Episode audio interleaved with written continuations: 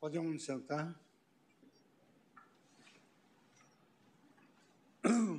Muito boa tarde, ministra vice-presidente Rosa Weber, ministra Carmen Lúcia, boa tarde, nosso decano ministro Gilmar Mendes, Ricardo Lewandowski, Luiz Roberto Barroso, ministro Luiz Edson Fachin, ministro Alexandre Moraes, ministro André Mendonça, que o ministro Dias Toffoli está no nosso painel. Muito boa tarde, nossa vice-procuradora-geral da República, doutora Lindora Maria Araújo. E nós vamos dar início à abertura da 11ª sessão ordinária do plenário do Supremo Tribunal Federal com a leitura da ata da sessão anterior. Ata da décima sessão ordinária do plenário do Supremo Tribunal Federal, realizada em 20 de abril de 2022. Presidência do senhor ministro Luiz Fux, presentes à sessão os senhores ministros Gilmar Mendes, Ricardo Lewandowski, Carmen Lúcia, Dias Toffoli, Rosa Weber, Roberto Barroso, Edson Fachin, Alexandre de Moraes, Nunes Marques e André Mendonça. Vice-procuradora-geral da República, doutora Lindora Maria Araújo. Abriu-se a sessão às 15 horas e 21 minutos sendo lida e aprovada a ata da sessão anterior. Não havendo nenhuma objeção, eu considero a ata aprovada. É, eu chamo para continuidade de julgamento a arguição de preceito fundamental 651. Faço uma rápida resenha. Após o voto da ministra Carmen Lúcia, que recebeu o aditamento da petição conhecendo a presente arguição como ação direta de inconstitucionalidade e, no mérito, julgou a ação improcedente nos termos, a sua ação procedente nos termos do seu voto, do que foi acompanhada pelos ministros Ricardo Lewandowski e Alexandre Moraes, do voto do ministro André Mendonça, que não aditava a inicial conhecia da arguição, não a recebendo como ação direta de constitucionalidade, e julgar procedente a arguição com eficácia ex nunc, e do voto do ministro Nunes Marques, não aditava a inicial e não conhecia da arguição, e caso vencido, julgava improcedentes os pedidos, o julgamento foi suspenso. É, falaram na ocasião, dentre outros aqui presente, Sua Excelência, o advogado-geral da União, ministro Bruno Bianco Leal. Então, agora eu passo a palavra na ordem de votação a Sua Excelência, ministro Luiz Edson Fachin, para o voto. Muito obrigado, senhor presidente. Cumprimento Vossa Excelência, cumprimento a eminente ministra relatora, ministra Carmen Lúcia, cumprimento Sua Excelência, a nossa vice-presidente, ministra Rosa Weber, os eminentes pares aqui presentes e também os eminentes pares que se encontram acompanhando e participando desta sessão por teleconferência. Eh, Cumprimento, senhor presidente, a, a senhora vice-procuradora-geral da República, doutora Lindora, aqui presente, bem assim o senhor ministro Bruno Bianco, advogado-geral da União. Cumprimento as advogadas e os senhores advogados aqui presentes e, de modo especial, todos e todas que fizeram as respectivas sustentações orais. Senhor presidente, o voto que trago à colação está desdobrado fundamentalmente em quatro segmentos que me parecem é, aqueles nos quais se desdobram o conjunto de temas vertidos para apreciação no dia de hoje. Em primeiro lugar, é, eu vou pedir licença para fazer uma pequena síntese de rememoração dos argumentos. Vossa Excelência já apresentou o percurso do julgamento, mas há um conjunto de argumentos que farei uma singelíssima síntese apenas para encadear o raciocínio. E isso feito, vou tratar de uma questão que já levou aqui a ter compreensões distintas, que é o tema do aditamento. E vou externar eh, uh, qual é o estudo que fiz, sua fundamentação, e a conclusão que cheguei. Em seguida, eh, como condição de procedibilidade, examinarei as preliminares e, suplantadas estas, resta sim proferir o voto quanto ao mérito. Por isso, senhor presidente Eminentes Pares, como o julgamento desta ação iniciou-se aproximadamente três semanas, peço licença às eminentes ministras e, de um modo especial, à Sua Excelência, ministra Carmen Lúcia, relator e os eminentes ministros, para fazer uma breve memorabilia dos argumentos trazidos pelas partes.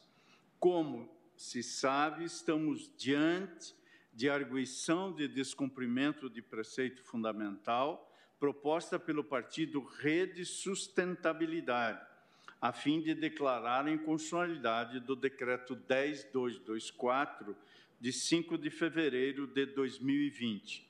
Alguns desses dispositivos necessitamos tê-los bem presente, porque é disso que efetivamente trata a matéria de fundo da arguição de descumprimento. Dentre eles, o artigo 1 que define ter o Fundo Nacional do Meio Ambiente, natureza contábil e financeira, e se destina a apoiar projetos que obtiverem o uso racional e sustentável de recursos naturais, incluída a manutenção, a melhoria ou a recuperação da qualidade ambiental, com vistas a elevar a qualidade de vida da população brasileira. Esses recursos do fundo são constituídos, diz, reza, dispõe o artigo 2, por dotações orçamentárias da União, doações, contribuições, valores e bens que venha a receber de pessoas físicas e jurídicas e rendimentos que venha a oferir, além de outros recursos destinados por lei. Este fundo é administrado nos termos do dispositivo que estou a citar pelo Ministério do Meio Ambiente e compete ao Conselho Deliberativo respectivo julgar os projetos com tais objetivos. Este Conselho, e este é um dispositivo relevante, segundo o artigo 5 é composto, primeiro, pelo ministro de Estado do Meio Ambiente, que o presidirá. Segundo, por representantes dos seguintes órgãos: Casa Civil da Presidência da República, Ministério da Economia, Ministério do Meio Ambiente, Instituto Brasileiro do Meio Ambiente e dos Recursos Renováveis e Instituto Chico Mendes de Conservação da Biodiversidade. Prossegue o conjunto de dispositivos, tomarei a liberdade de não ler ao eh, teor integral. Nada obstante, estão todos reproduzidos no voto inclusive os que tratam uh, dos membros desse, desse conselho, e apenas me fixo num dispositivo ainda mais, que é aquele que no artigo 10 prevê que os recursos do fundo destinados a apoio a projetos serão transferidos mediante contratos, convênios, termos de execução descentralizada, parceria, colaboração e fomento acordos, ajustes ou instrumentos congêneres. E aí prossegue o dispositivo eh, que ainda reproduz o no voto. Pois bem, esta foi a impugnação, digamos, original propriamente dita, a primeira. Depois, o partido requerente, o partido Rede Sustentabilidade, em aditamento inicial, esse aditamento foi protocolado em 3 de junho de 2020. A rede, parte autora, incluiu o pedido de declaração de inconstitucionalidade e vem um conjunto de outros atos normativos.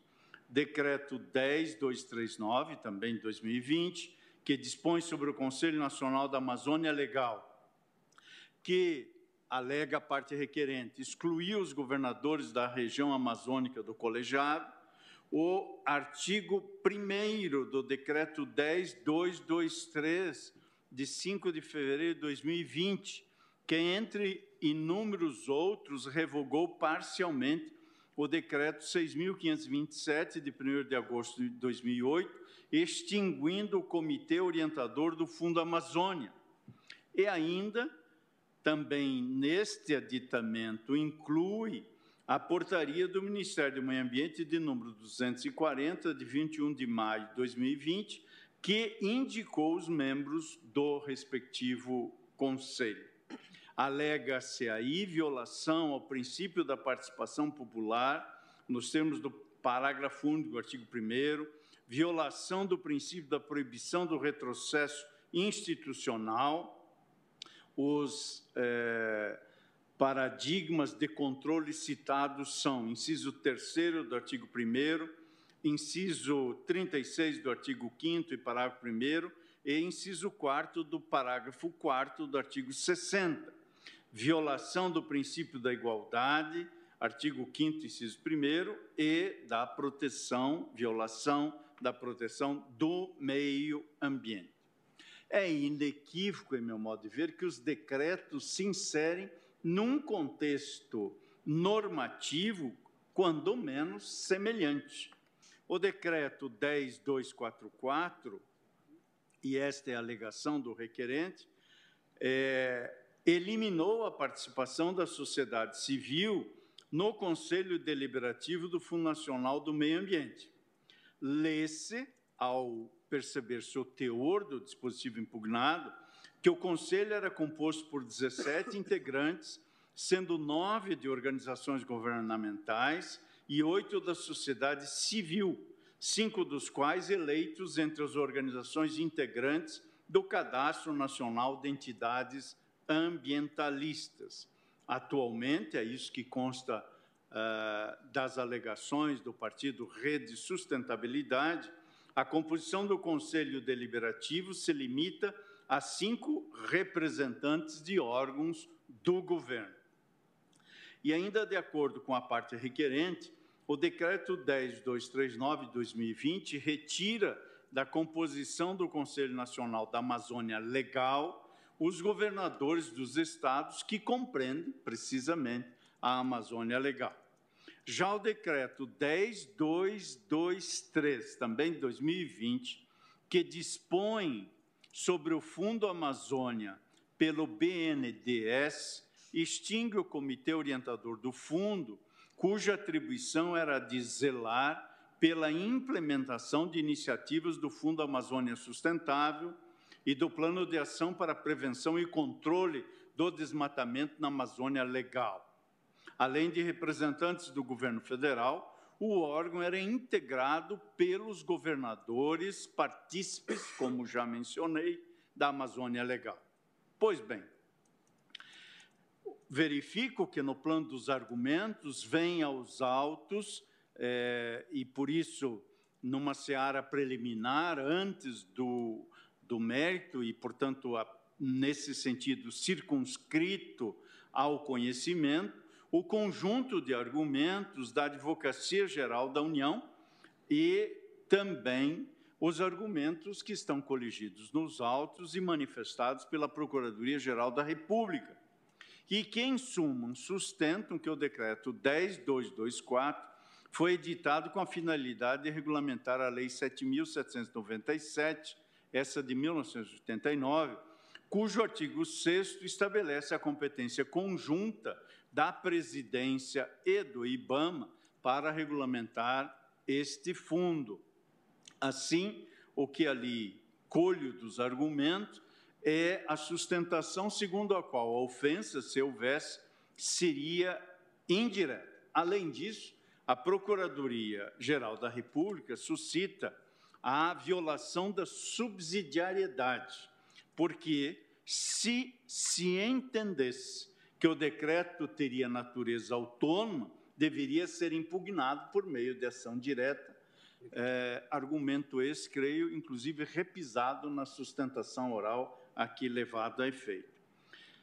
Pois bem, da tribuna e posteriormente por memoriais complementares, a Advocacia Geral da União contestou também a possibilidade de aditamento alegando que os novos pedidos estendem-se a decretos que não dizem respeito ao mesmo órgão e que, portanto, teriam fundamentos distintos. Além disso, o argumento que se adiciona é aquele segundo o qual os decretos que foram incluídos no pedido de aditamento seriam objeto de impugnação em outras ações de controle concentrado, a indicar que os argumentos poderiam ser nela, nelas examinados. Ponto que também, creio, foi repisado da tribuna por ocasião da sustentação oral. Já no que diz respeito ao mérito, tanto a presidência da República quanto a própria sustentação que vem aos autos da Advocacia Geral da União, portanto, e também assim, é, naquilo que capto como substancial do argumento da Procuradoria Geral da República, sustenta-se que o decreto é constitucional, porquanto os órgãos cuja composição resta impugnada foram criados, não por lei, mas por atos infralegais. Assim, a competência tanto para criar como para desfazer esses órgãos é o que está nesses argumentos, e espero ser fidedigno com a substância do argumento. A competência tanto para criar quanto para desconstituir esses órgãos é exclusiva é o que eu colho do argumento, do presidente da República, nos termos da linha A, inciso 6 do artigo 84 da Constituição da República Federativa do Brasil. A Advocacia Geral da União destaca ainda que o Conselho Nacional da Amazônia Legal não diminuiu a importância de cada um dos entes federativos, segundo lê na previsão do inciso 2 do artigo 3 do decreto 10239 de 2000. Assim, e com isso concluo esta breve eh, passagem pelos argumentos, assim, a eminente ministra relatora, ministra Carmen Luz, na sessão de julgamento de 7 de abril último, acolhe o pedido de aditamento. Portanto, acolheu o pedido de aditamento e pelo que pude depreender do voto de Sua Excelência, nomeadamente, mas não exclusivamente, mas nomeadamente, em observância aos princípios da duração razoável do processo e da racionalidade processual, reconhecendo ainda ser desnecessária, face o que já consta dos autos, nova requisição de informações. E Sua Excelência, no mérito, votou pela procedência da ADPF.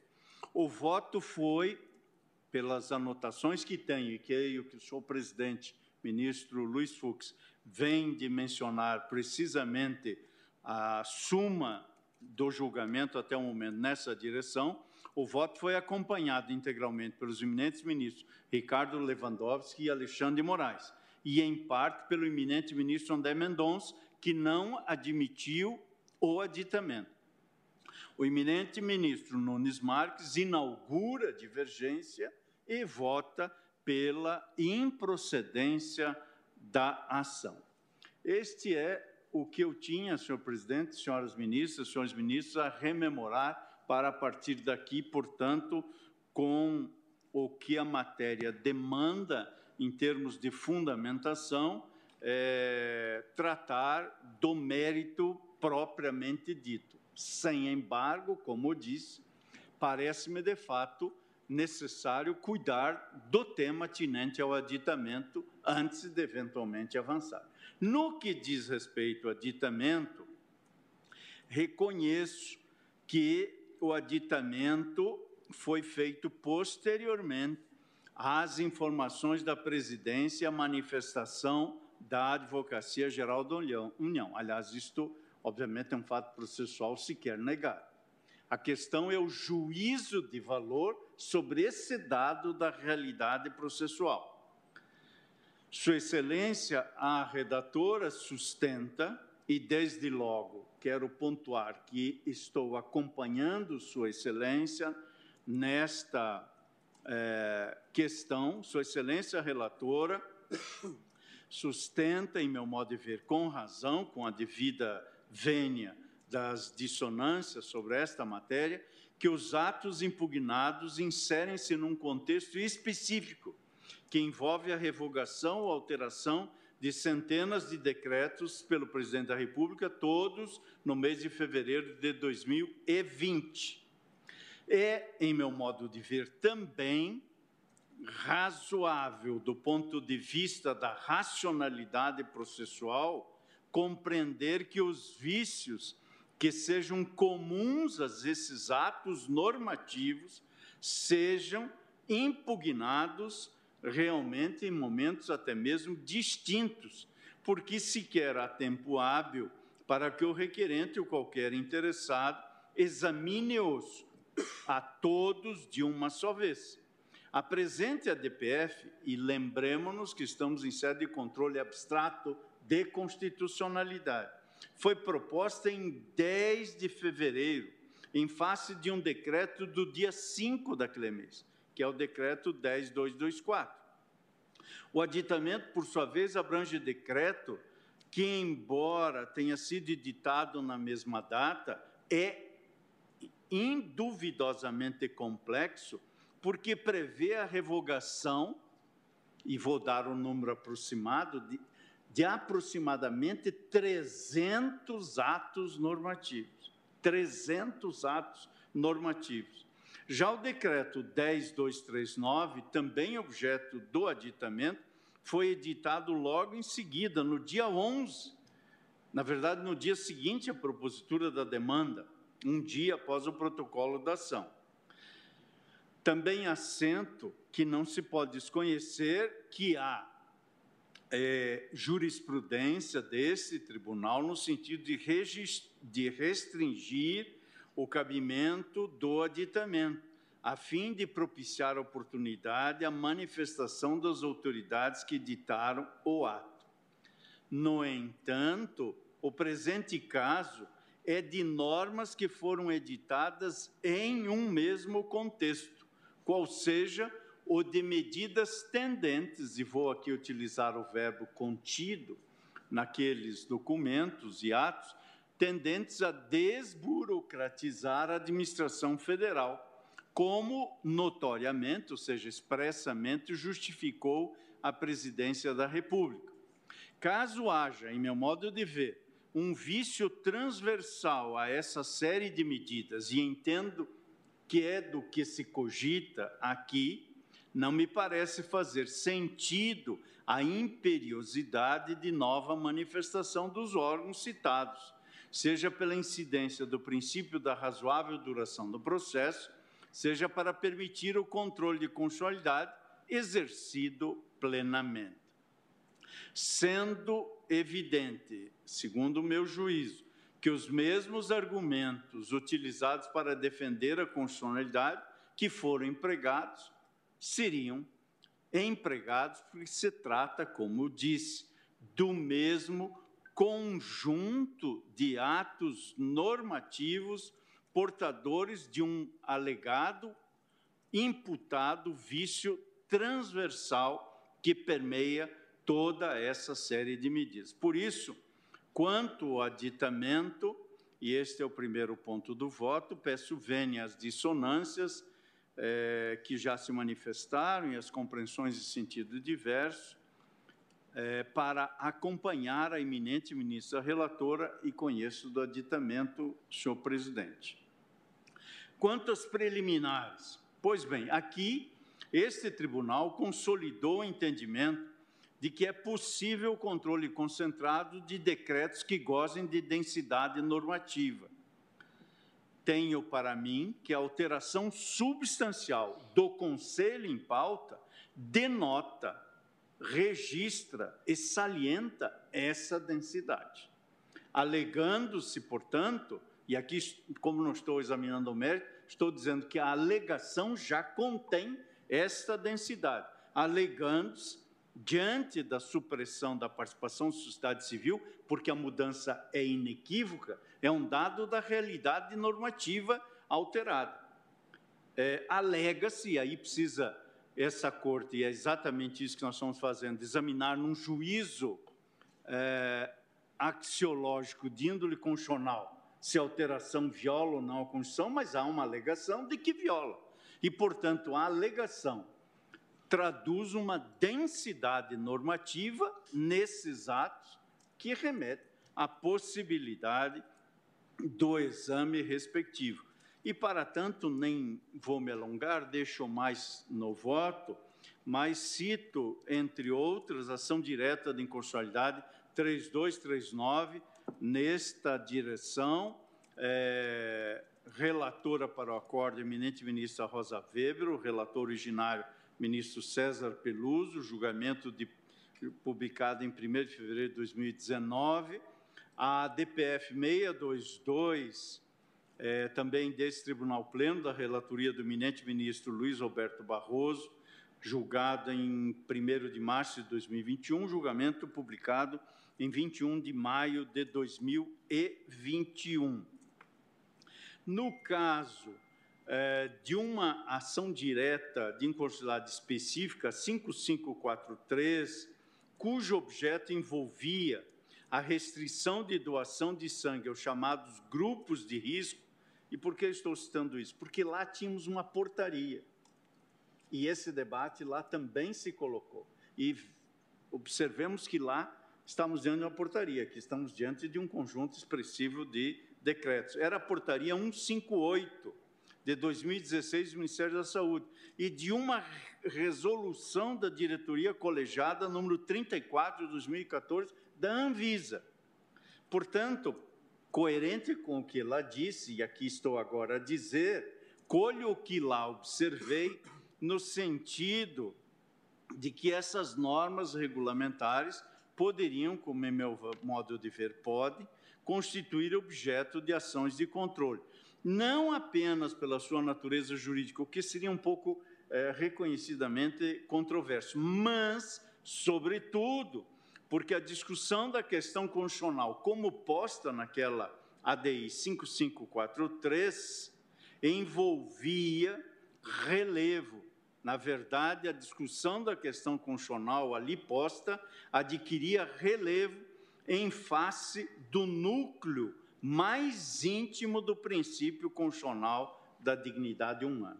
É apenas um julgamento que trago à guisa de ilustração da posição que estou a adotar. E, no caso, não me parece que a solução da controvérsia possa se dar simplesmente pelo contraste entre a norma impugnada e a legislação ordinária, que em princípio demandaria densificação. As opções assumidas pelo Poder Executivo levantam questões que adquirem relevância quando contrastadas com princípios constitucionais, e aqui neste caso com o que está na Constituição, que expressamente declara que o Estado brasileiro é um Estado democrático de direito garantida a participação popular. E mais, com a devida vênia, formalmente não se trata de decreto autônomo que ensejaria a impugnação pela via da ação direta. Reconheço o argumento, mas não é a compreensão que chego. E ainda que assim não fosse, como propôs a eminente ministra relatora, poder-se até mesmo cogitar da fungibilidade incidente aqui, razão ou razões pelas quais acompanho Sua Excelência rejeitando as preliminares. E assim, senhor presidente, passo ao exame do mérito.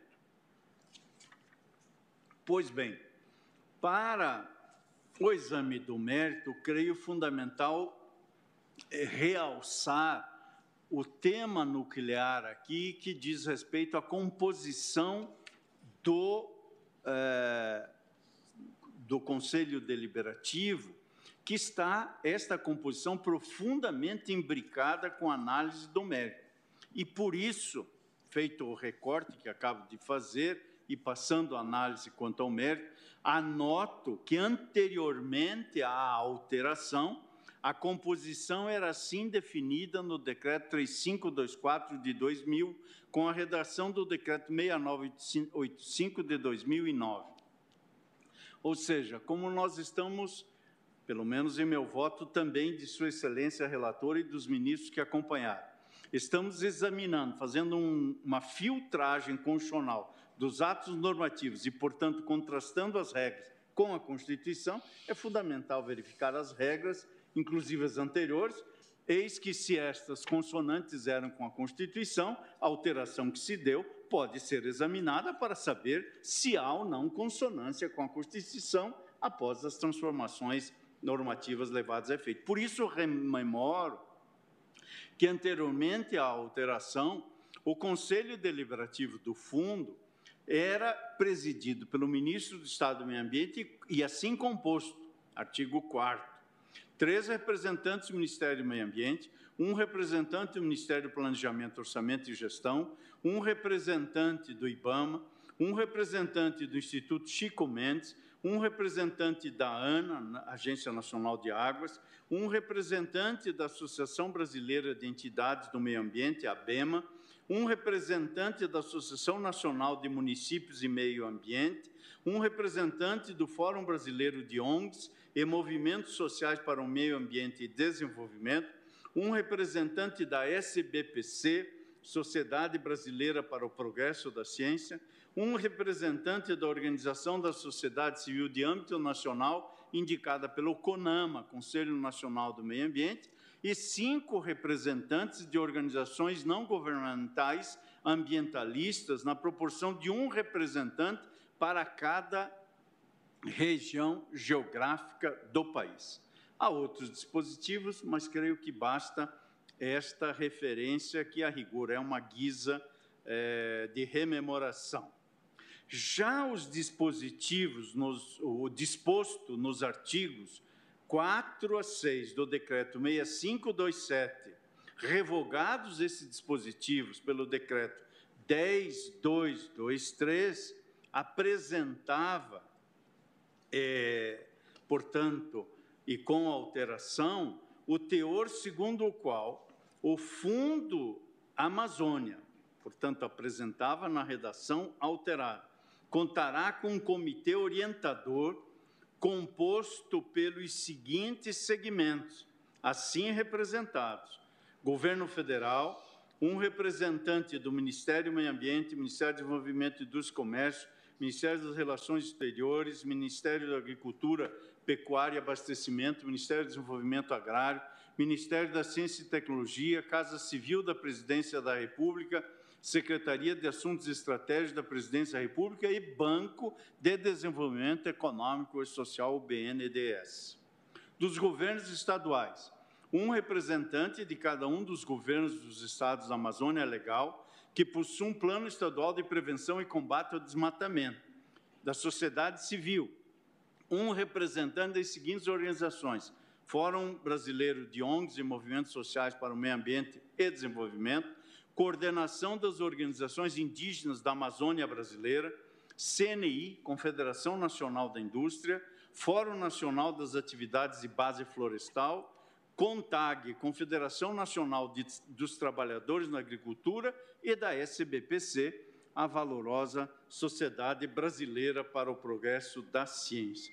Há outros dispositivos que deixarei no voto, uh, e este que acabo de ler me parece também é suficiente para prosseguir relembrando que no decreto 1541 de 95 a composição do Conselho Nacional da Amazônia era a seguinte: aqui, portanto, o Conselho Nacional da Amazônia é Legal.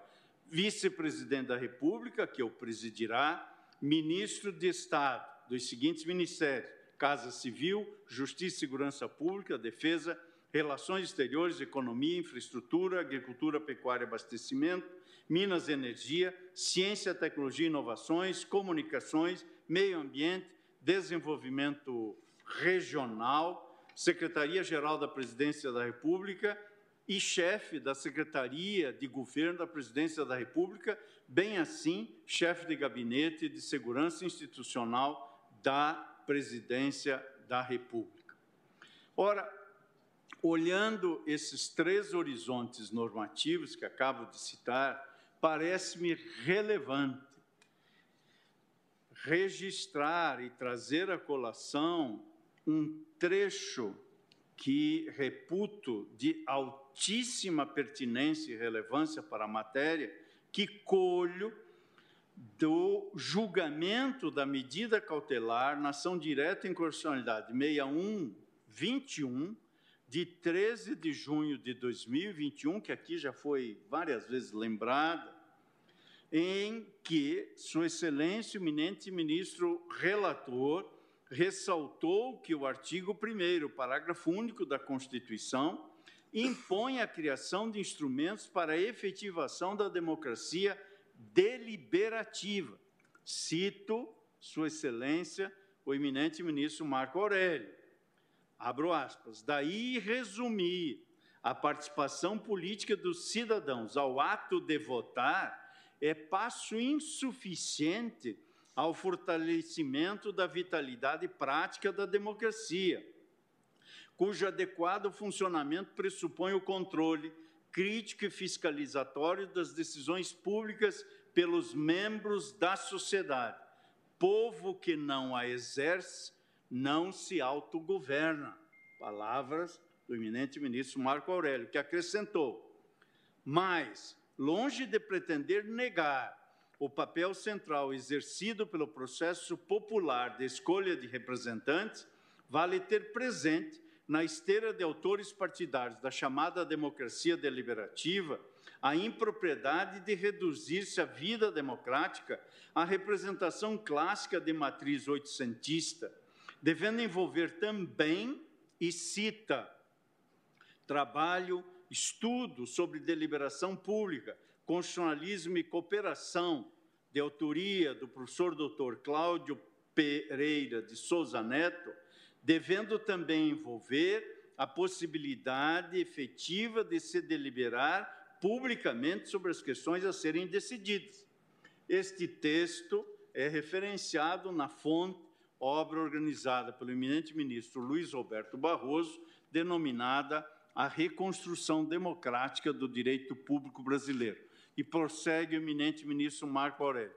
A efetiva deliberação pública racionaliza e legitima as decisões tomadas no âmbito da gestão política da coisa pública.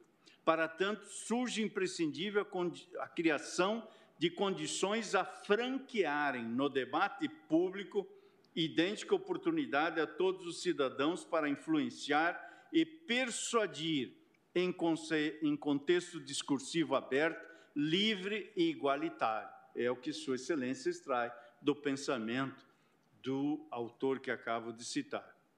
E prossegue. A conclusão é linear. A igualdade de oportunidade de participação política revela-se condição conceitual empírica da democracia, sob a óptica tanto representativa quanto deliberativa. Como ideal a ser sempre buscado, consubstancia-se princípio de governo, apto a homenagear a capacidade e autonomia do cidadão em decidir ou julgar o que lhe parece melhor para a definição dos rumos da comunidade na qual inserido, requisito de legitimidade de qualquer sistema político fundado na liberdade. E diz mais Sua Excelência: considerada a democracia participativa, como observa Paulo Sérgio Novaes de Macedo, Cidadão não é mero sinônimo de eleitor, mas de indivíduo participante, fiscalizador e controlador da atividade estatal, citando o estudo Democracia Participativa no Brasil, publicado na renomada Revista de Informação Legislativa. Tais preocupações, de Sua Excelência, o então relator, não passaram desapercebidas pelos integrantes da Assembleia Nacional Constituinte, cuja carta, produzida em meio a ricos e intensos debates, foi adequadamente chamada de cidadã. Estatuto do Homem, da Liberdade e da Democracia, nas palavras de Ulisses Guimarães. O diploma maior expressa o reencontro da nação com o Estado Democrático de Direito após longos regimes de exceção nas palavras do eminente ministro Marco Aurélio, que acresceu, não por acaso, reverberando a definição clássica do regime democrático como governo do povo, pelo povo e para o povo, a redação do parágrafo único do artigo 1 não abre margem para dúvidas. Todo o poder emana do povo, que o exerce por meio de seus representantes eleitos ou diretamente nos termos desta Constituição. Por isso, Sua Excelência cresceu. Por instrumentos da democracia participativa, compreende-se mais do que a corriqueira referência aos projetos de lei de iniciativa popular e aos institutos de referendo e do plebiscito, versados nos artigos 14, incisos 1 e 2, 49, inciso 5, inciso ainda 14, inciso 3 e 61, parágrafo 2 da Constituição Federal. Traduzem-se em toda e qualquer forma legal de controle pela sociedade dos atos da administração considerada influência da atuação popular na formação das decisões políticas e na gestão da coisa pública, fornecendo-lhes a necessária legitimidade democrática. Ao consagrar, junto aos mecanismos representativos, o princípio da participação direta na gestão pública, o texto constitucional, no que dotado de inequívoca força normativa, promoveu a emergência de diversos institutos alusivos à gestão ou fiscalização das de políticas públicas. E Sua Excelência cita extenso rol de preceitos, nos quais é mencionada participação da comunidade, participação da população por meio de organizações representativas na formulação das políticas e no controle de ações em todos os níveis. Me excuso da leitura, são diversos dispositivos e citações em tudo e por tudo pertinente. E diz ainda mais Sua Excelência, o então relator, ministro Marco Aurélio, em sede doutrinária, nas palavras conhecidas de Sua Excelência, vale trazer à balha a lição de Nid Rocha, em trecho oportunamente denominado a Constituição Cidadã e a institucionalização dos espaços de participação social. E o voto de Sua Excelência cita, no tocante à democracia participativa, a Carta de 88 estabelece os conselhos gestores de políticas públicas nos níveis municipal, estadual e federal, com representação do Estado e da sociedade civil, indicando que as gestões das políticas de segurança social, da educação e da criança e do adolescente deveriam ter caráter democrático e descentralizado. Importante é ressaltar que o dispositivo de emendas populares foi também utilizado nos processos de elaboração das condições das constituições estaduais e das leis orgânicas dos municípios brasileiros, resultando na criação de conselhos municipais de gestão e controle de políticas públicas com a participação de atores governamentais e não governamentais. A inscrição de espaços de participação da sociedade no arranjo constitucional das políticas sociais brasileiras apostou no potencial das novas institucionalidades em mudar a cultura política do país introduzindo novos valores democráticos e maior transparência e controle social na atuação do Estado no tocante às políticas sociais, é o que escreve o autor na obra organizada por Flávio Tonelli Vaz, A Constituição Cidadã e a Institucionalização dos Espaços de Participação Social. E aqui fecho aspas da citação do voto, como disse, repito, em tudo e por tudo pertinente à matéria que estamos aqui a examinar. Portanto, parece-me também inequívoco, à luz da Constituição, que o seu desenho normativo vinculante contém a imprescindibilidade, naquilo que prevê, da participação direta nas deliberações democráticas, o que se dá pela criação, à luz da Constituição, e dentro da Constituição desses espaços de atuação.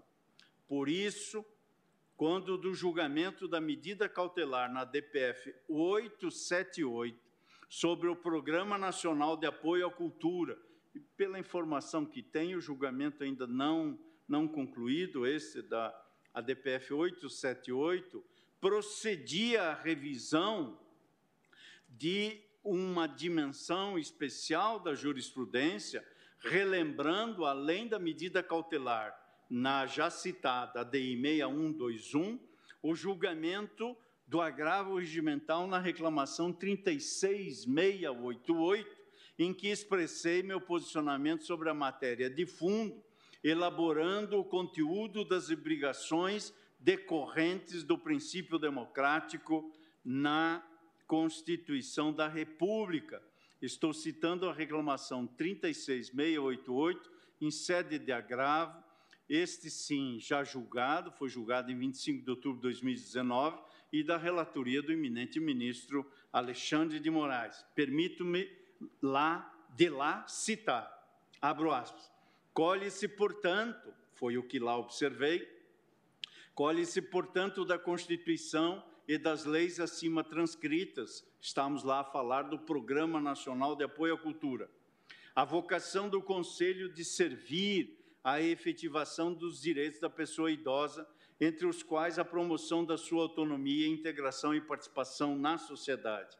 A ideia de autonomia compreende justamente a capacidade de autogestão, de forma que a composição paritária do conselho lhe é inerente.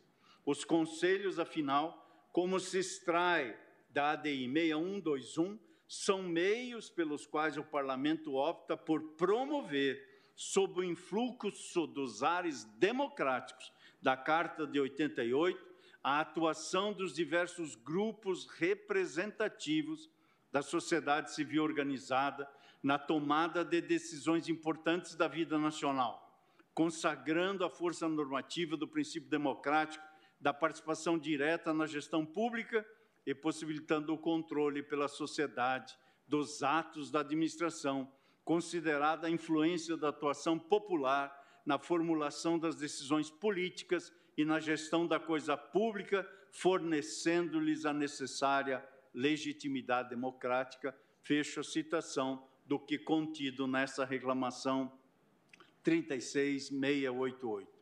Um argumento análogo a esse parece estar inscrito numa valiosa, pertinente e oportuna corrente jurisprudencial inaugurada com o julgamento da ação de descumprimento de preceito fundamental 622 da relatoria do eminente ministro Luiz Roberto Barroso.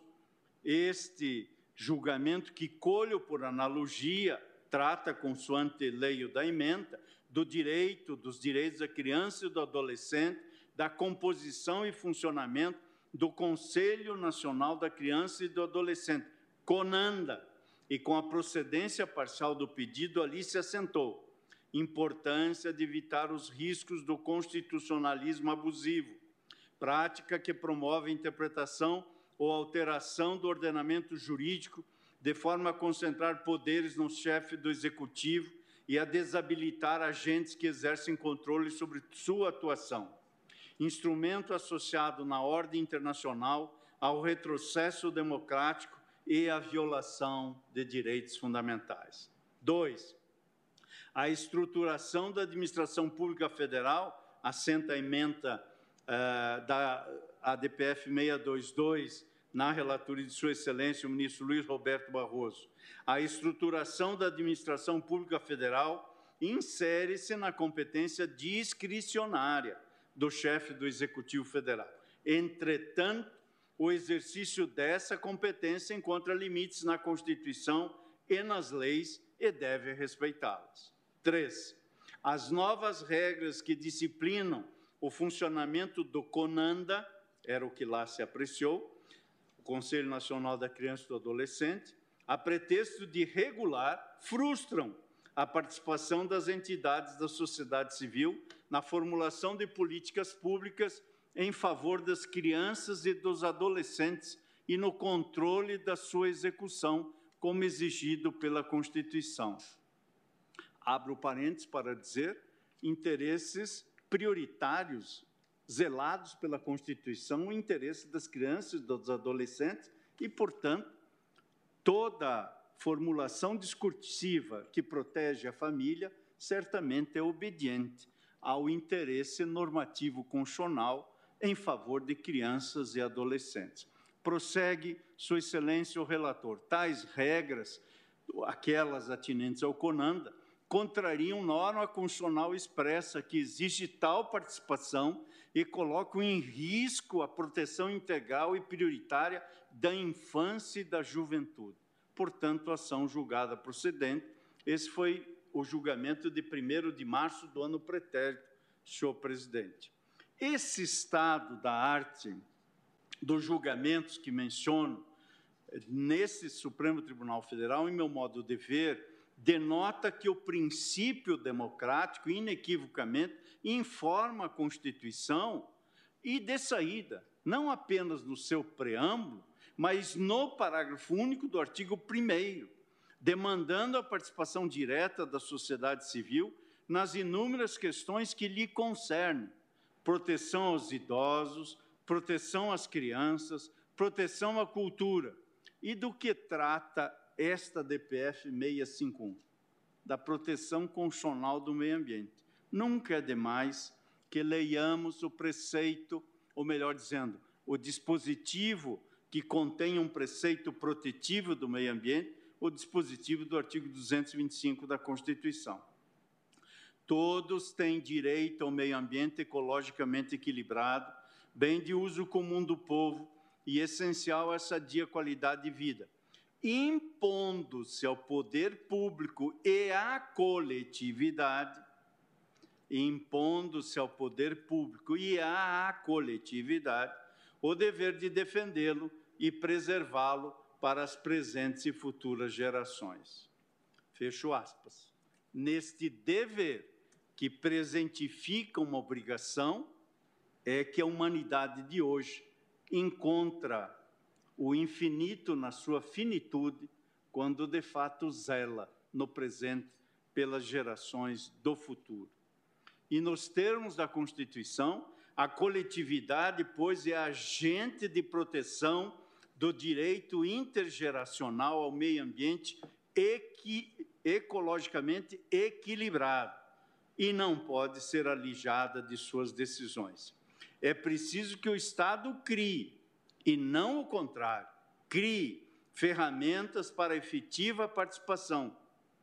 Pois, como escreveu Carlos Santiago Nino sobre a Constituição da Democracia Deliberativa, e cito numa tradução livre do original em espanhol, o procedimento democrático não é uma atividade espontânea, senão um produto de regras.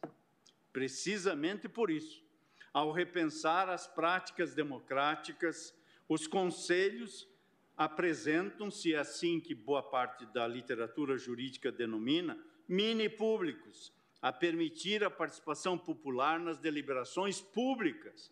E aqui a partir das lições de Arshon Fang, o professor de Direito Constitucional da Faculdade de Direito da Centenária Universidade Federal do Paraná, professor Dr. Miguel Gualano de Godoy, assim destaca sua importância, asseverando que eles representam os esforços construtivos mais promissores para o engajamento cívico e para a deliberação. Ademais, diz o professor Miguel Gualan de Godoy, tendo em vista a enorme pluralidade, diversidade política, econômica, social, cultural, etc., fortalecer e aprofundar diversos mini públicos pode ser mais fácil e eficaz do que modificar e aprimorar um grande público.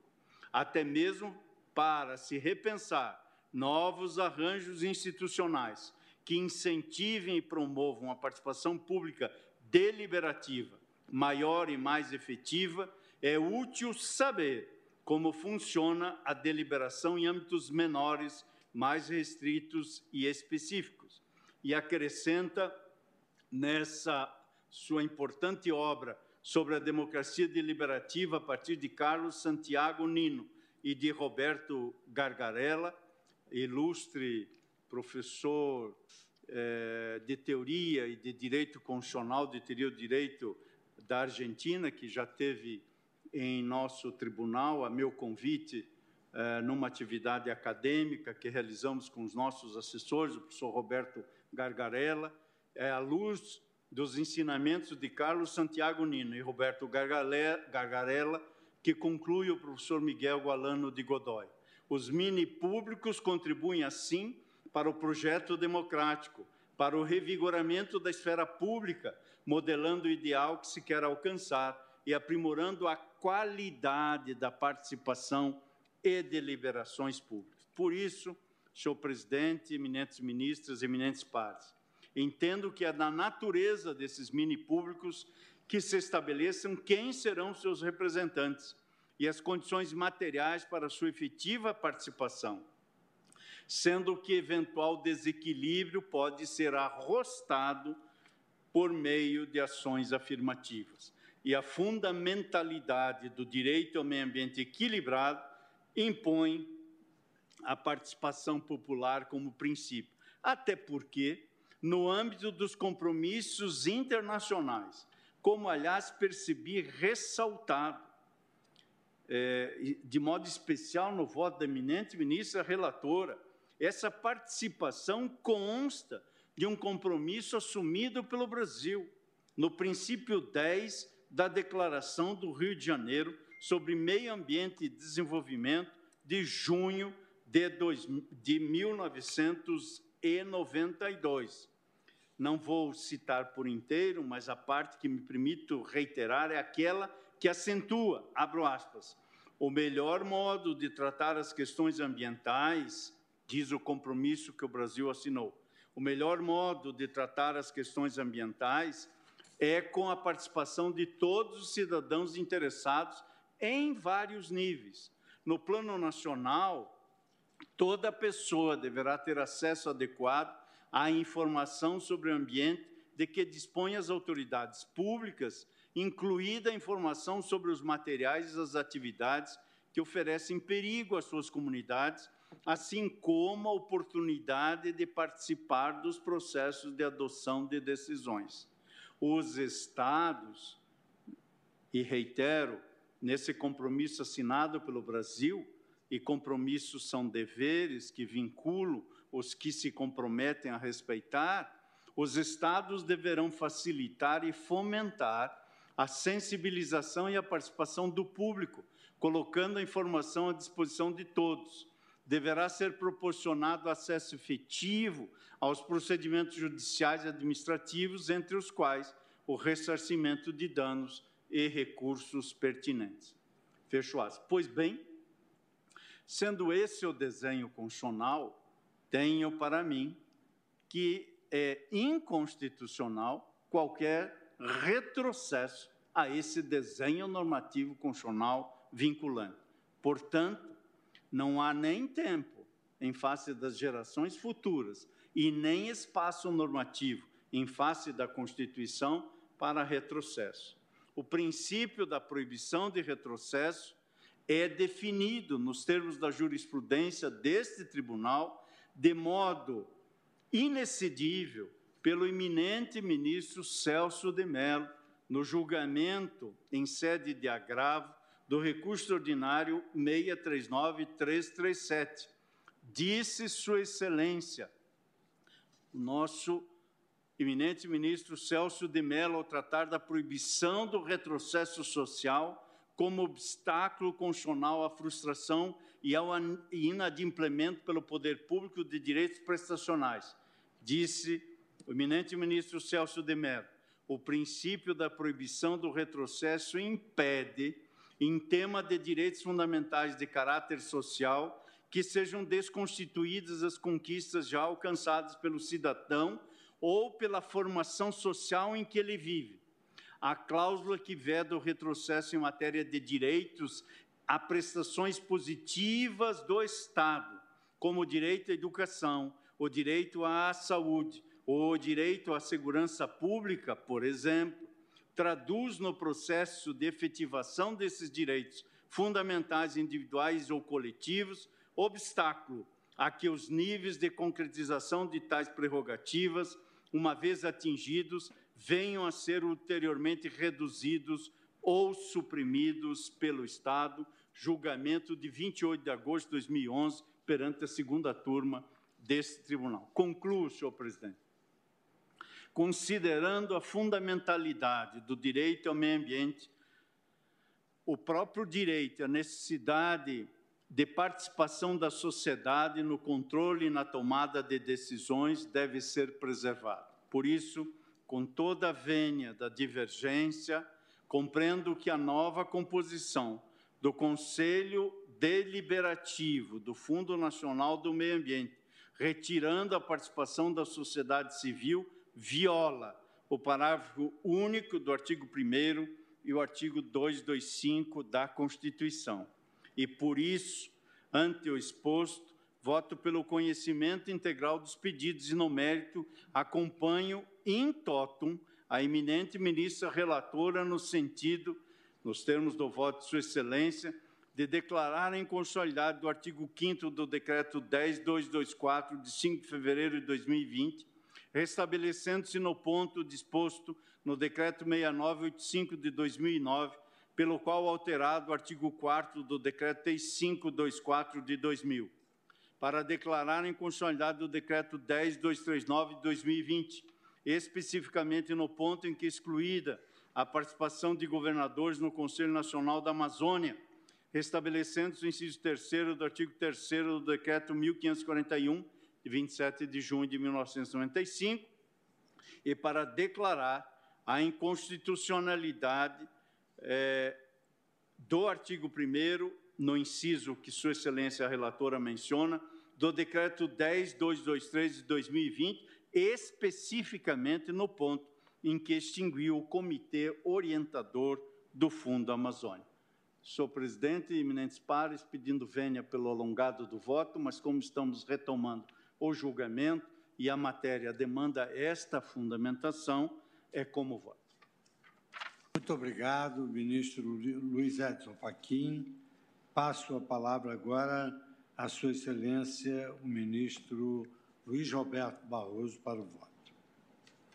Boa tarde, presidente, ministro Luiz Fux, cumprimento os prezados colegas, ministra Carmen Lúcia, nossa vice-presidente, ministra Rosa Weber, eminentes ministros que estão aqui em plenário, nossa secretária, doutora Carmen Lília, a senhora eh, vice-procuradora-geral da República, doutora eh, Lindora Araújo, e cumprimento de plano, presidente, a nossa ilustre eh, relatora, pelo, na verdade, queria cumprimentar pelos dois votos, não só esse, como o do julgamento anterior na DPF, em que se discutia o estado de coisas incondicionais eh, vigente nessa matéria, que acho que foi um marco histórico. E cumprimento Vossa Excelência, presidente, por trazer a julgamento essa pauta eh, ambiental, que é um dos grandes temas hoje eh, globais que precisam ser debatidos.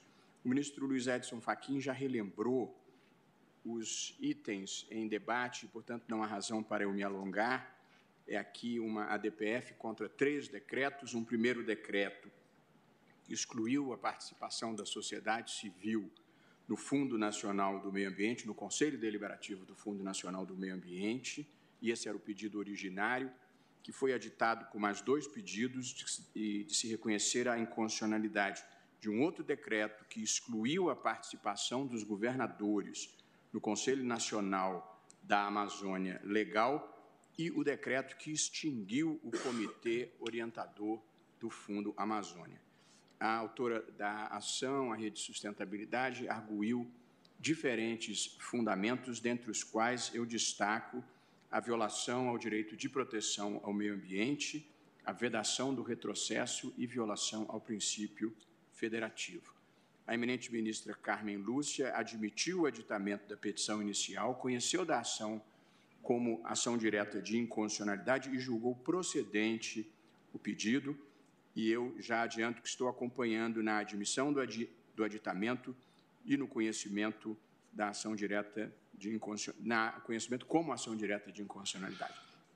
E em seguida passo, presidente, a analisar o mérito, dividindo o meu voto, presidente, nesse tema que, como disse, considero um dos mais relevantes da atualidade, em três partes.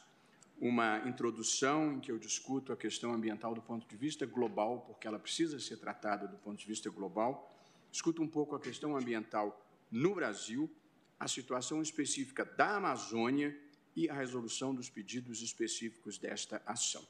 Embora pareçam muitos capítulos, eu não serei eh, mais longo do que o razoável. Começo com a questão ambiental do ponto de vista global, para dizer que essa é uma das questões definidoras do nosso tempo e, e é no âmbito dessa questão ambiental que, segura, que figuram dois temas conexos com grande impacto sobre as nossas vidas e das futuras gerações, que são a mudança climática e o aquecimento global.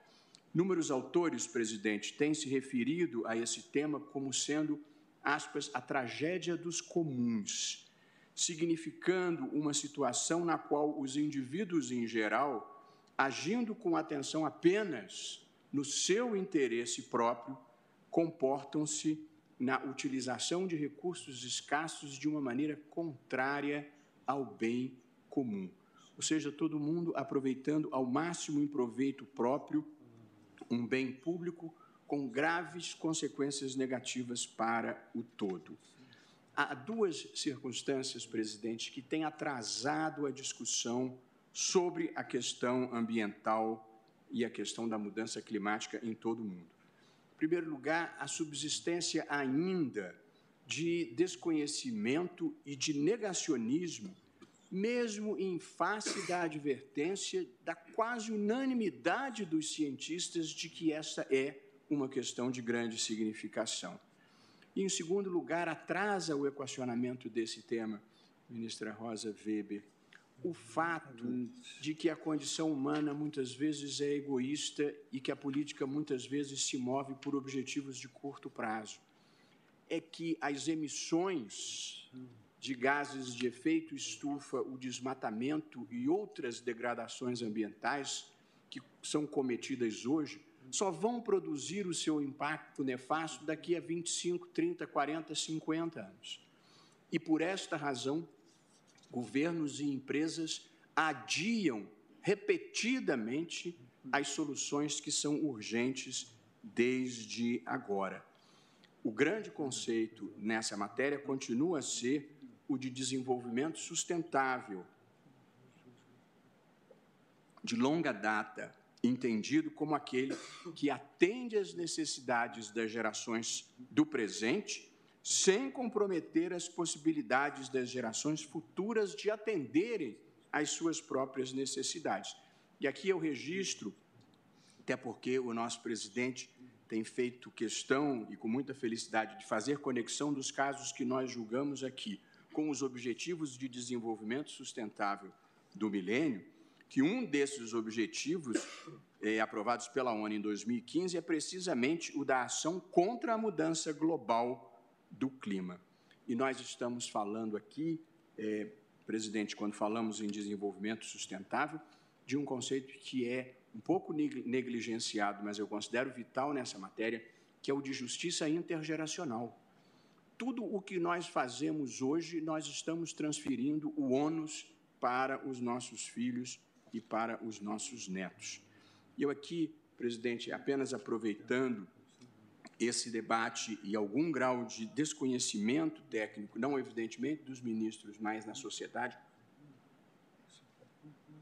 faço uma brevíssima anotação para explicar o que, que é o aquecimento global e por que, que ele é dramático para a vida mundial.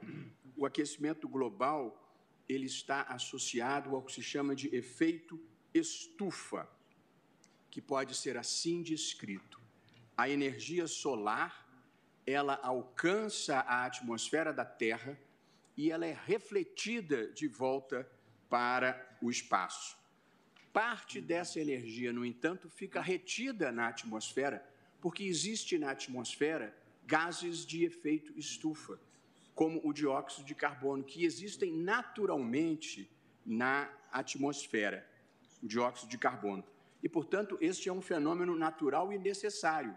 A retenção de calor pelos gases de efeito estufa para que a temperatura da Terra seja suportável e compatível com a vida humana. O que tem acontecido desde a Revolução Industrial para cá, crescentemente, é que a queima de combustíveis fósseis, sobretudo carvão, petróleo e gás natural, mas também agricultura, pecuária e desmatamento, todas essas atividades têm aumentado a quantidade de gases de efeito estufa na atmosfera. E, portanto, há uma retenção de calor muito mais intensa do que seria desejável. E é isso que provoca o aquecimento global. Portanto, existem na atmosfera gases de efeito estufa que retêm parte do calor da energia solar, que é remetida de volta para o espaço, mas a queima de combustíveis fósseis aumentou a quantidade desses gases e, portanto, aumentou a retenção de calor. E isso não é irrelevante nem indiferente, porque as consequências desse aumento, eh, desse aquecimento global, são sentidas em diferentes partes do mundo, não só com o aumento da temperatura, mas também aquecimento dos oceanos, derretimento das calotas polares, retração das geleiras, perda da cobertura de neve no hemisfério norte e, com grande impacto sobre as nossas vidas no Brasil, elevação progressiva do nível do mar, além da extinção de espécies e o número crescente de situações climáticas extremas, como furacões, enchentes e ondas de calor. Portanto, esse é um um fenômeno global e a grande dificuldade nessa matéria tem sido a demanda por soluções globais que exigem o acordo dos diferentes países. As Nações Unidas, desde o grande encontro que ocorreu aqui no Rio de Janeiro em 1992, aqui no Rio de Janeiro não, lá no Rio de Janeiro, ah, em 1992, aprovou tratados e convenções especialmente importantes, das quais eu destaco três: a Convenção Quadro, o Protocolo de Quioto e o Acordo de País. A Convenção Quadro foi o primeiro documento base, continua em vigor e é muito importante, e é em razão dela que, desde 1995, se realiza anualmente a Conferência Nacional das, Na... a Conferência das Nações Unidas sobre as Mudanças Climáticas. E ainda agora, no final do ano passado, tivemos a importantíssima COP26, não sendo desimportante assinalar que a COP25 de 2019 era para ter sido realizada no Brasil. E o Brasil abriu mão de realizá-la aqui, dizendo que custava muito dinheiro, e ela acabou sendo realizada em Madrid, na Espanha. E aqui é muito importante destacar que o protocolo de Quioto ele previu para os países industrializados uma redução expressiva na emissão de gases de efeito estufa, mas não previu essa redução para os países em desenvolvimento. Mas o Acordo de Paris, que entrou em vigor em 2016 e conta com a adesão de 185 países, inclusive o Brasil, previu uma fórmula muito engenhosa, que foi cada país voluntariamente assumir um compromisso com a sua contribuição nacionalmente determinada. Ou seja, cada país assumia compromissos próprios de redução de emissão de gases de efeito estufa e de redução de desmatamento. A COP26 se realizou em novembro de, 1900, de 2021. E lá na COP26, reforçando o Acordo de Paris, o Brasil se comprometeu, na verdade, reiterou o compromisso, de reduzir as suas emissões de gases de efeito estufa em até 50% até 2030. E comprometeu-se também, e muito importante para esta ação aqui relatada pela ministra Carmen Lúcia, por ambas as ações, na verdade, o Brasil se comprometeu a zerar o desmatamento ilegal até 2028. Antes, pelo Acordo de Paris, era 2030, e pela COP26 até 2028, e a reflorestar 18 milhões de hectares de florestas até 2030. E aqui há um dado desalentador. A despeito dos compromissos assumidos no Acordo de Paris, que é de 2015, o- as emissões globais de gases de efeito estufa caíram no mundo em 7% em 2020. E no Brasil, elas cresceram, essas emissões, 9,5%, impulsionadas pelo desmatamento. Também o painel intergovernamental de mudanças climáticas da ONU, de agosto de 2021, tem uma manifestação importante que merece registro. Esse painel, no âmbito da ONU, ele faz a revisão crítica de toda a literatura científica que se produz sobre mudança climática eh, no mundo. Eles não fazem pesquisa própria, mas eles fazem um levantamento de todos os cientistas relevantes do que eles publicam sobre essa matéria. E no último relatório, o IPCC concluiu que a temperatura global está aumentando mais rápido do que se imaginava e que nós teremos um número crescente de eventos climáticos extremos. E aqui o relatório prevê que o aumento do nível do mar pode destruir cidades costeiras ainda esse século e que a ação humana é a principal responsável por tudo. Portanto, quem acha que esse é um tema distante, desimportante, abstrato, nós estamos falando de cidades que vão ser submersas num país em que as principais cidades, ou muitas das principais cidades, estão no litoral. Portanto, presidente, esses foram alguns dados de caráter geral que eu achei que essa discussão, em boa hora trazida por Vossa Excelência e primorosamente iniciada pela ministra Carmen Lúcia, justificavam. Tentar compartilhar uma compreensão melhor de um problema que não é um problema abstrato nem um problema teórico. Falando agora sobre o Brasil e a questão ambiental entre nós.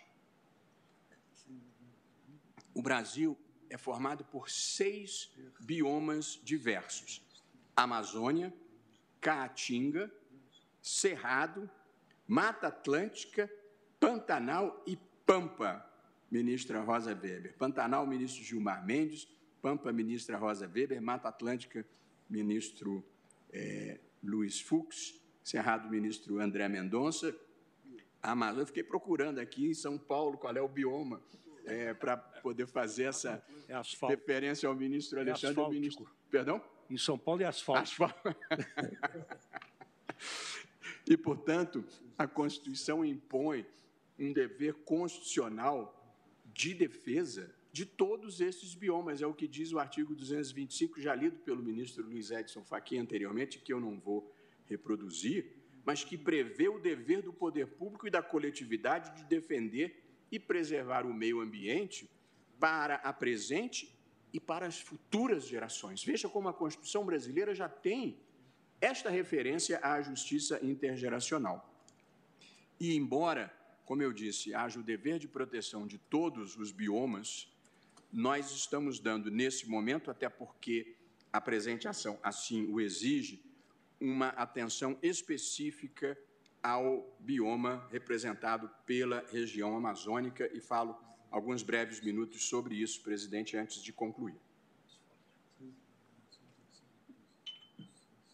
A Amazônia, ocupa uma área de 7 milhões de quilômetros cada- quadrados, correspondente a, 70%, a 40% da América do Sul, atravessa nove países e ela representa 67% das florestas tropicais no mundo. 60% da Amazônia ficam no Brasil.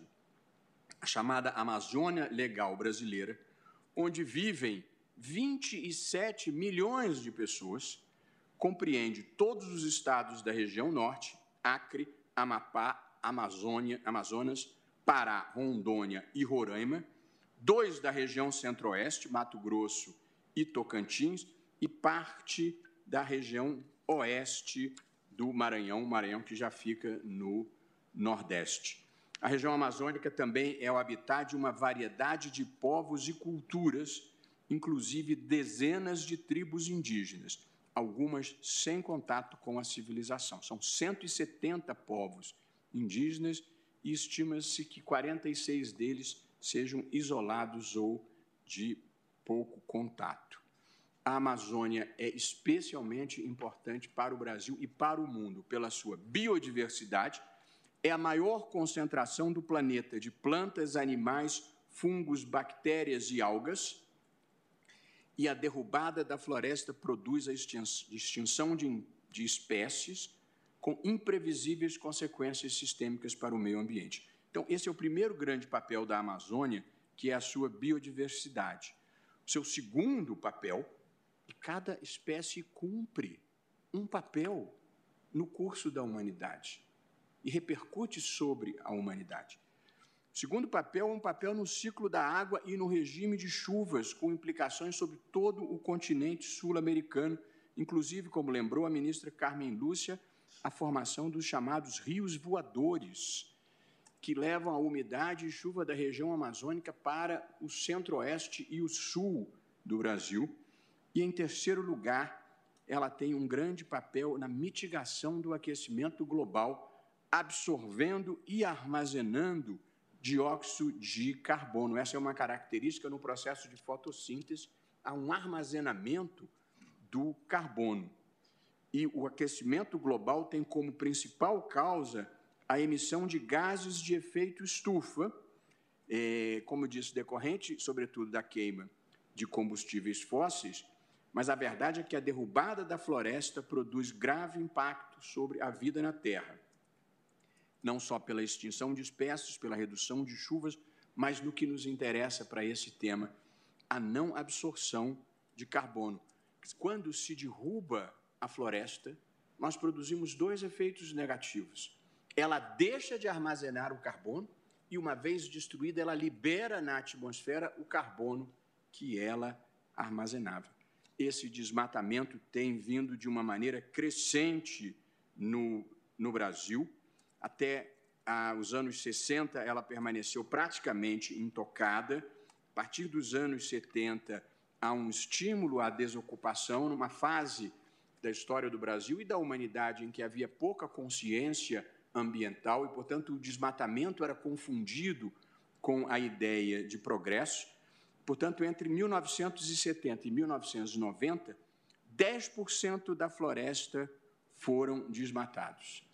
E esse ritmo de desmatamento continuou progressivo até que, em 2004, ele chegou ao seu apogeu com 27.700 quilômetros quadrados, 27.700 quilômetros quadrados tendo sido desmatados.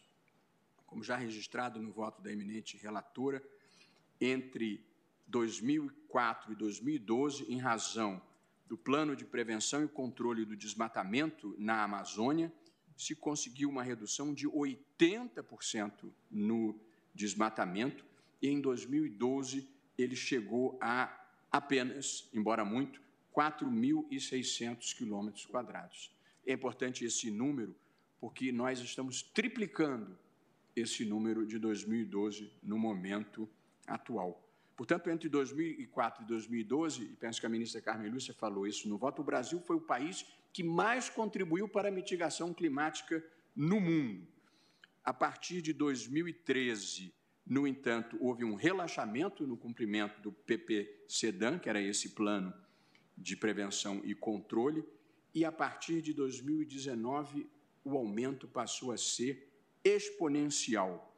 Em 2009, o desmatamento por corte raso chegou a 10.129 mil quilômetros quadrados, ou seja, mais do dobro do que se havia chegado em 2012. Aumentou eh, em 2020, houve novo aumento para 10.851 e em, eh, em 2021 o desmatamento chegou a 13.235 quilômetros, 13.235 quilômetros quadrados. Todos dados oficiais. Portanto, nós hoje temos, ministra Carmen Lúcia, um total de desflorestamento acumulado que já ultrapassa 800 mil quilômetros quadrados, aproximando-se de 20% da área original da Amazônia e mais do que duas Alemanhas, ministro Gilmar. E os cientistas consideram que se chegar a 40%, haverá um ponto de não retorno e de savanização da Amazônia, e alguns com uma visão mais dura dizem que esse tipping point é de 25%. As principais causas de desmatamento são a criação de pastagens para gado e os diversos crimes ambientais praticados na região, dentre os quais se inclui desmatamento, e a principal causa de desmatamento é a formação de pastagens para a criação de gado, é preciso não ocultar essa realidade, as queimadas que permitem a rápida supressão da vegetação que não interessa, limpando a área para a pecuária e para a agricultura. Em terceiro lugar, a extração e comércio ilegal de madeira. 80% da madeira produzida no Brasil é ilegal. Quarto lugar, a mineração ilegal, que é a terceira causa de desmatamento, depois da pecuária e da extração de madeira, e a grilagem de terras. Esses são os crimes que contribuem para a devastação da Amazônia: desmatamento, queimadas, extração e comércio ilegal de madeira, mineração ilegal e grilagem de terra. A, a dinâmica desse desmatamento, eh, eu perdoa aqui, presidente, de estar percorrendo esses elementos, mas eu acho muito importante nós contribuirmos para conscientizar a sociedade do que está acontecendo. O desmatamento costuma seguir uma dinâmica constante. Primeiro, a extração ilegal de madeira nobre. Em seguida, a vegetação remanescente que não tem valor econômico taca-se fogo. Portanto, vem as queimadas. Em seguida, vem a ocupação por fazendeiros que eh, plantam pastagem nessa área, e o passo seguinte dessa cadeia destrutiva é a tentativa de legalização da área pública que foi grilada. As consequências de um mundo sem a Amazônia são catastróficas para o planeta e para o Brasil. Além do incremento do aquecimento global, haverá redução drástica das chuvas que, no caso brasileiro, são imprescindíveis para o agronegócio e para a geração de energia. E a escassez de água comprometerá a indústria e o abastecimento das populações e a vida nas cidades. E eu estou insistindo nisso para procurar demonstrar que o interesse é de todo mundo, do cidadão comum, dos industriais, dos que têm o agronegócio sem Amazônia, sem água, sem rio, rios voadores, sem renovação do ciclo da água, sem as chuvas, não há como se dar sustentabilidade a essas atividades. Portanto, presidente, por óbvio que possa parecer, muita gente ainda não vê como relevante o enfrentamento da degradação ambiental e do desmatamento na Amazônia. A muitas soluções. Eh, presidente, eu gostaria de acelerar esse meu voto e concluir. Estamos entrando no intervalo. As principais causas indiretas do desmatamento, e eu estou aqui reproduzindo consenso entre cientistas e ambientalistas, e aqui eh, homenageando o professor Carlos Nobre, Beto Veríssimo, o pessoal do Amazon, pessoas que se dedicam a pensar e proteger a, a floresta. As principais causas desse incremento do desmatamento, de acordo com os estudiosos do tema, tem sido relaxamento das medidas de prevenção e repressão com ampla impunidade, possibilidade de regularização de terras adquiridas mediante grilagem. Esse é um ponto que eu queria destacar. De tempos em tempos vem uma lei que permite a regularização das terras griladas, isso funciona como um incentivo à continuidade dessa prática. E, em terceiro lugar, a falta de alternativas econômicas para os habitantes da região. E, portanto, os cientistas e os estudiosos do tema veem como soluções para esses problemas a retomada das ações de prevenção e repressão, com efetivo cumprimento da legislação, a proibição da regularização da grilagem, há uma nova discussão sobre regularizar até um determinado período. Eu não vou entrar na discussão política da conveniência ou não de regularizar, mas se for para regularizar, tinha que ser aprovada uma emenda constitucional para dizer não pode mais, porque do contrário a cada 5, 10 anos vai vir uma nova lei para regularizar a grilagem e, portanto, continua um ciclo vicioso de incentivo à ocupação ilegal de terras públicas na Amazônia. Tanto ações de comando e soluções, ações de comando e controle, proibição da regularização da grilagem e a criação de uma bioeconomia da floresta. Se o mundo todo está preocupado com a Amazônia, nós precisávamos reunir as melhores cabeças brasileiras, dos ambientalistas, dos empresários, dos investidores, das populações interessadas locais e, evidentemente, sem nenhum sacrifício da soberania, pensar os melhores caminhos para uma bioeconomia da floresta totalmente sustentável que faça com que a floresta de pé valha mais para as pessoas que lá estão do que a floresta derrubada. Presidente, essas são as considerações gerais que quis fazer sobre a questão ambiental em geral e sobre a questão ambiental no Brasil, porque elas impactam diretamente a solução que estou propondo aqui para o caso concreto e apenas faço uma reflexão a mais.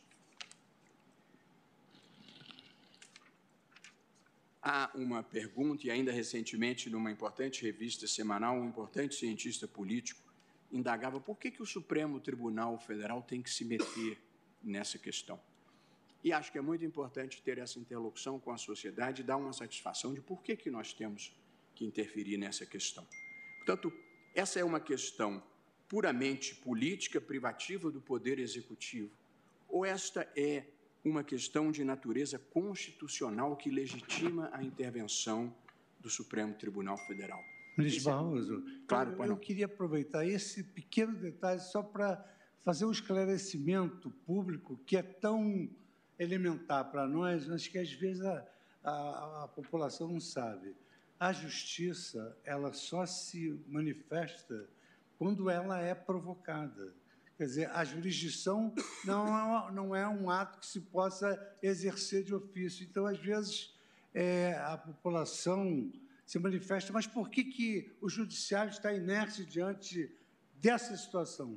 Porque o judiciário só pode se manifestar quando provocado para evitar que se alegue a sua perda de neutralidade, a sua perda de isenção, a sua eventual suspeição.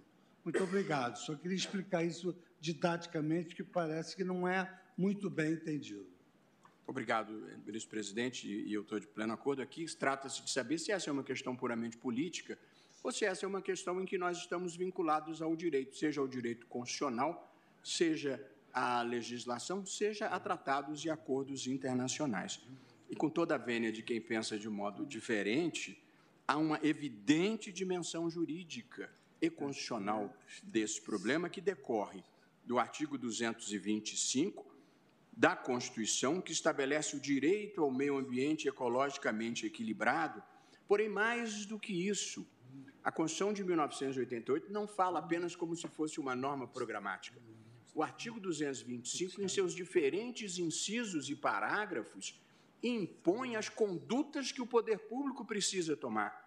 Portanto, não é uma norma vaga a ser integrada por uma deliberação política é uma norma que já concretiza as obrigações do poder público em matéria de proteção ambiental.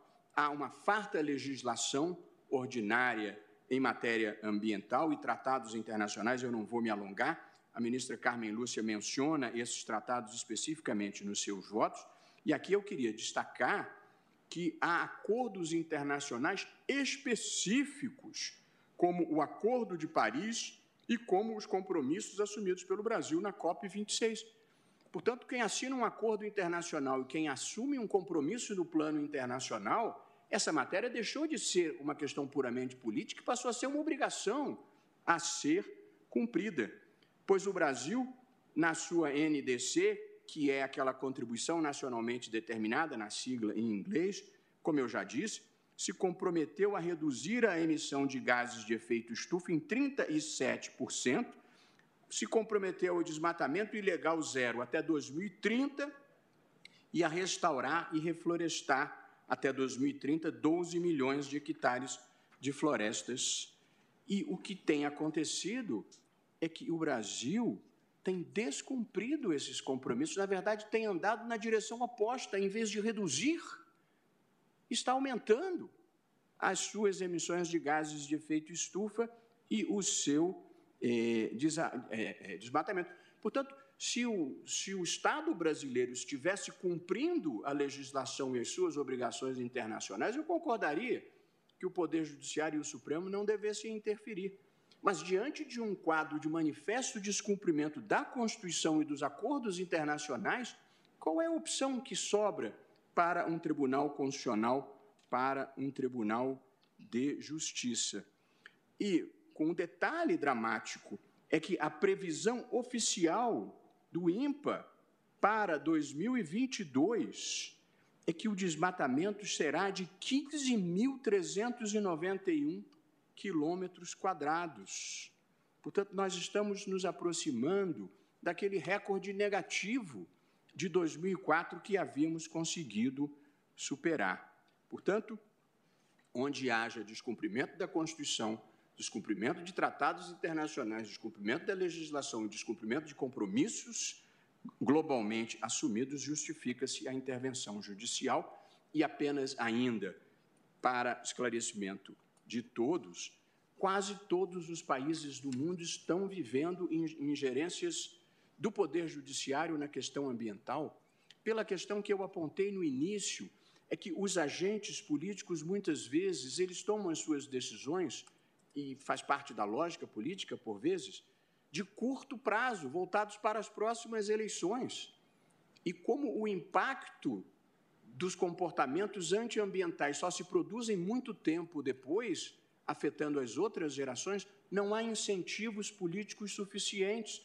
Portanto, muitas vezes os congressos, os executivos, as maiorias políticas não têm a- o incentivo para a adoção das medidas necessárias. Por isso que é importante a intervenção do judiciário.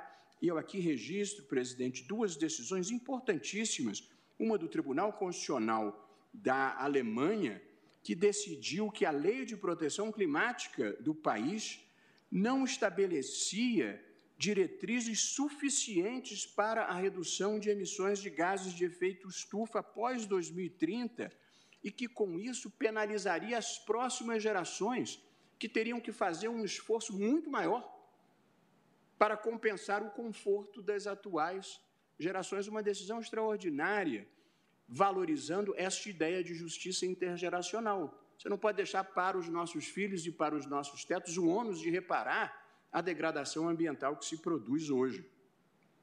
Ah, e o tribunal holandês ordenou que a Shell, uma empresa privada, reduzisse as suas emissões de CO2, de dióxido de carbono, em 45% até 2030, em relação aos níveis de 2019. A decisão é histórica, porque normalmente as metas de redução de emissões são impostas aos estados e não às empresas privadas. E aqui é um precedente muito importante e que possivelmente vai fazer uma jurisprudência mundial de um tribunal que impõe também às empresas privadas o ônus de participar desse esforço coletivo que é o enfrentamento do aquecimento eh, global, eh, presidente. Portanto, nesse caso específico, eu entendo que se deve enfrentar o tema da vedação do retrocesso e da erosão democrática. E aqui o ministro Fachin fez menção à minha decisão no caso eh, Conanda, que eu, que eu agradeço e eu aqui retomo eh, a, a ideia eh, que me parece própria e, presidente, em seguida já caminho para o encerramento do, do meu voto. As democracias contemporâneas elas são feitas de votos, direitos e razões. E, portanto, elas têm três dimensões. A primeira dimensão é a democracia representativa, em que o elemento central é o voto, em que os protagonistas são o Congresso Nacional e o presidente da República, que são eleitos pelo voto popular. Portanto, democracia representativa significa que o governo é um governo da maioria. Quem tem mais votos tem o direito de governar. Segunda dimensão é a democracia constitucional, cujo elemento central são os direitos fundamentais e cujo protagonista é o Poder Judiciário, que tem o dever constitucional de proteger esses direitos fundamentais. Democracia constitucional significa que a maioria governa, mas tem o dever de respeitar os direitos fundamentais inscritos na Constituição. E a terceira dimensão é a democracia deliberativa, cujo elemento central é o debate público, é o oferecimento de razões, de argumentos, e cujo protagonista é a sociedade civil. Somos todos nós, os cidadãos, os sindicatos, as universidades, a imprensa. A democracia deliberativa significa que democracia não significa, não se limita apenas ao voto, mas exige também um debate público permanente e participativo que legitima as decisões tomadas a cada tempo.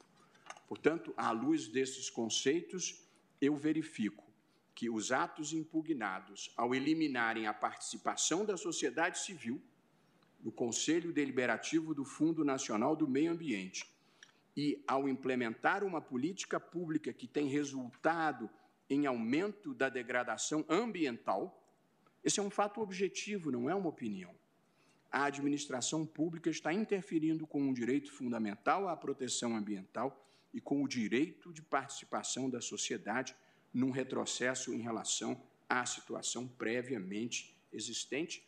E, aliás, o Supremo Tribunal Federal, e a ministra Carmen Lúcia apontou isso, já estigmatizou esse tipo de conduta de eliminação de participação da sociedade civil em outras decisões, como no caso do Conselho Superior do Meio Ambiente, da relatoria da ministra Rosa Weber, do Conselho Superior de Cinema, da relatoria da ministra Carmen Lúcia, e do Conselho Nacional da Criança e do Adolescente, Conanda, da minha própria relatoria, e nessa ocasião eu tive eh, a oportunidade de manifestar esse eh, conceito e essas ideias dos retrocessos democráticos no mundo contemporâneo, que vêm muitas vezes de alterações normativas que, olhadas individualmente, não afrontam a Constituição, mas que progressivamente, tijolo por tijolo, descon desconstroem pilares da democracia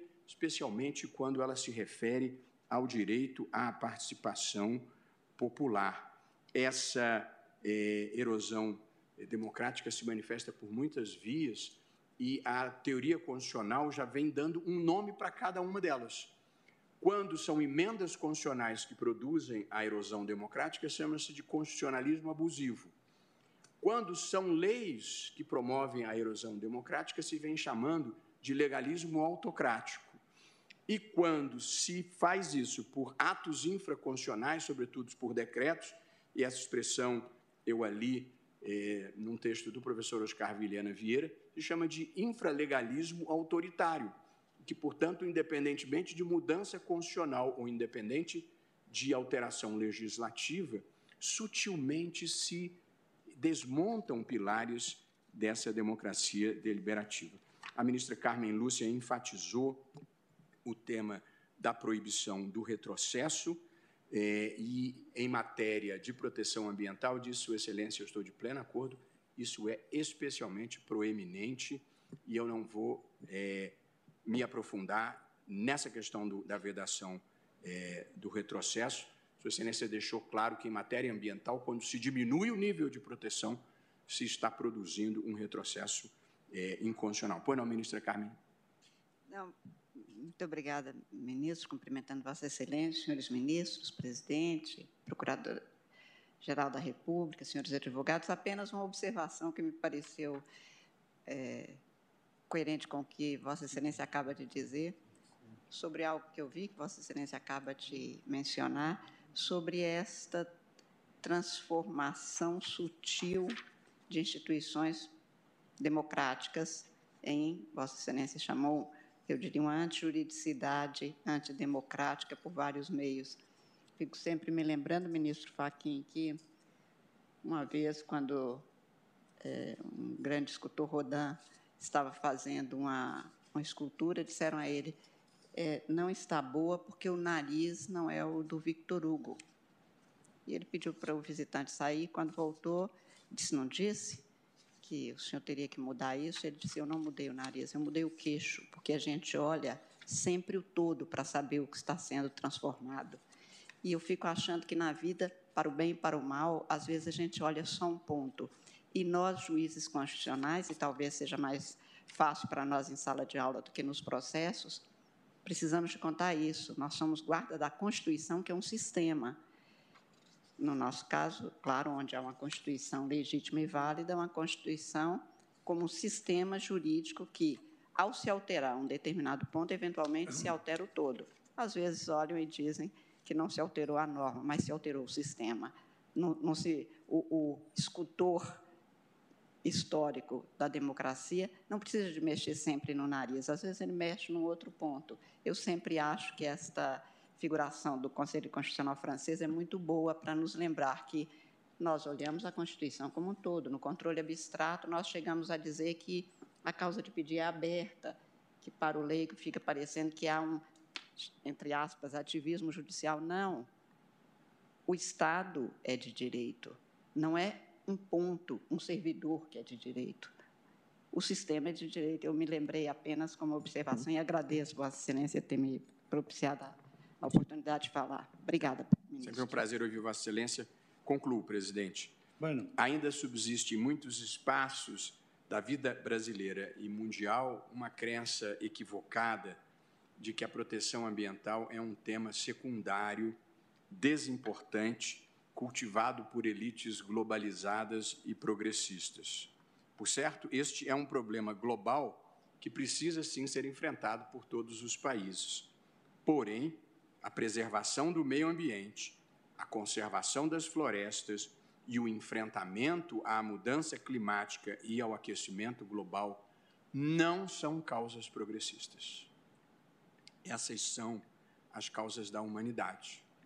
Nós estamos falando da vida dos nossos filhos, dos nossos netos e da sobrevivência do planeta. Essa precisa ser uma agenda prioritária para todos os países. Quanto menos nós fizermos agora, mais terão que fazer as próximas gerações. Há aqui também, eu insisto, um problema de justiça intergeracional. Eu concluo, presidente, portanto, acompanhando a ministra Carmen Lúcia, agradecendo a atenção dos eminentes colegas para o que me pareceu uma importante elaboração doutrinária e prática sobre a questão ambiental para compartilhar, eu diria, com a sociedade brasileira. E apenas porque tenho essa regra nos meus votos, presidente, eu estou acompanhando a relatora com as seguintes teses de julgamento do meu voto. É inconstitucional norma que, a pretexto de regulamentar, exclui a participação da sociedade civil no Conselho Deliberativo do Fundo Nacional de Meio Ambiente. 2. O princípio federativo assegura aos estados que compõem a Amazônia Legal o direito de representação no Conselho Nacional da Amazônia Legal. E 3 é inconstitucional a extinção pura e simples do Comitê Orientador do Fundo Amazônia, eliminando a participação de governadores e da sociedade civil no monitoramento das suas iniciativas. Muito obrigado, presidente, pela atenção. eu agradeço esse profundo voto também do ministro Luiz Roberto Barroso, assim como o voto que fora antecedido por Sua Excelência o ministro Luiz Edson Fachin, porque efetivamente essa matéria suscita a legitimidade da jurisdição constitucional em caso, repetindo, provocada por sete ações de controle de constitucionalidade. São 4h25, todos os ministros têm audiências. Eu vou suspender a sessão pelo tempo regimental e depois voltaremos com o voto dos eminentes integrantes que ainda não se pronunciaram. Suspendo a sessão pelo tempo regimental.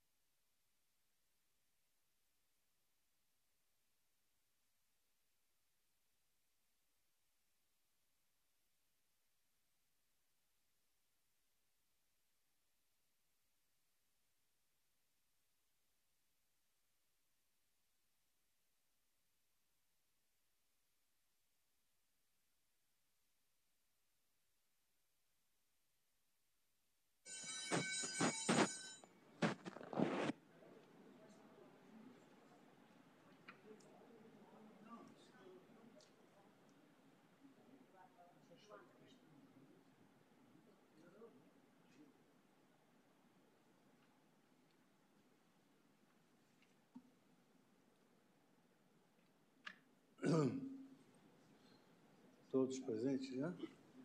Não, não. Falta.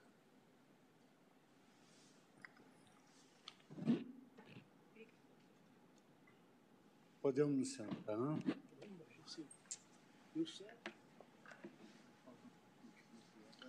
Reiterando meus votos, boa tarde a todos, eu passo a palavra à Sua Excelência, nossa vice-presidente, ministra Rosa, para o voto.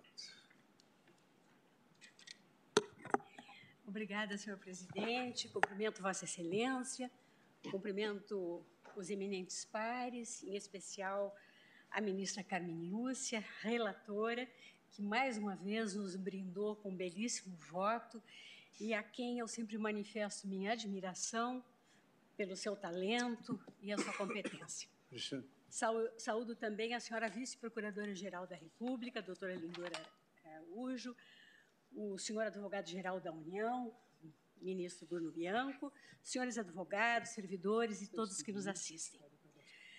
Recebo, senhor presidente, a ação como ADI, tal como proposto pela eminente relatora, e uma vez já rememorados hoje, com precisão e o brilho costumeiros, pelo ministro Luiz Edson Fachin e pelo ministro Luiz Roberto Barroso, os fatos, os trâmites processuais e os fundamentos jurídicos do pedido, passo a resumo da declaração escrita de voto que juntarei aos autos, enfrentando, contudo, de forma um pouquinho mais detalhada, a questão preliminar pertinente ao aditamento à inicial, por se tratar do único ponto, senhor presidente, em que tenho respeitosa divergência parcial com a eminente relatora, a quem peço vênia, e a despeito da maioria que me parece já formada a respeito.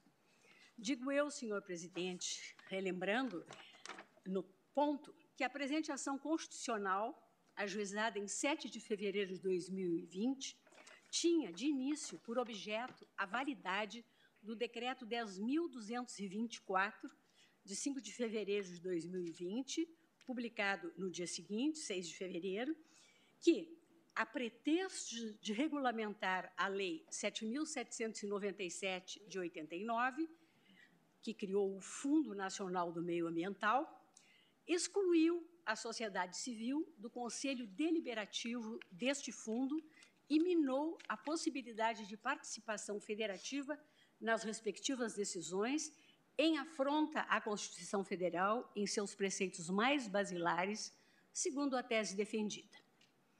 Em momento posterior, já prestadas as informações solicitadas e depois da manifestação do advogado-geral da União, em 3 de junho de 2020, o requerente, ao argumento de que o governo federal engendrou condutas normativas de desestru- de desestruturação da governança em matéria ambiental, veio a aditar a inicial com a inclusão do questionamento de outros atos normativos, quais sejam o Decreto 10.239, de 11 de fevereiro de 2020, que alterou a composição do Conselho Nacional da Amazônia Legal, excluindo os governadores da região da Amazônia Legal do colegiado, a portaria do Ministério do Meio Ambiente 240, de 21 de maio de 2020, que designou os membros titulares e suplentes do Conselho Dele-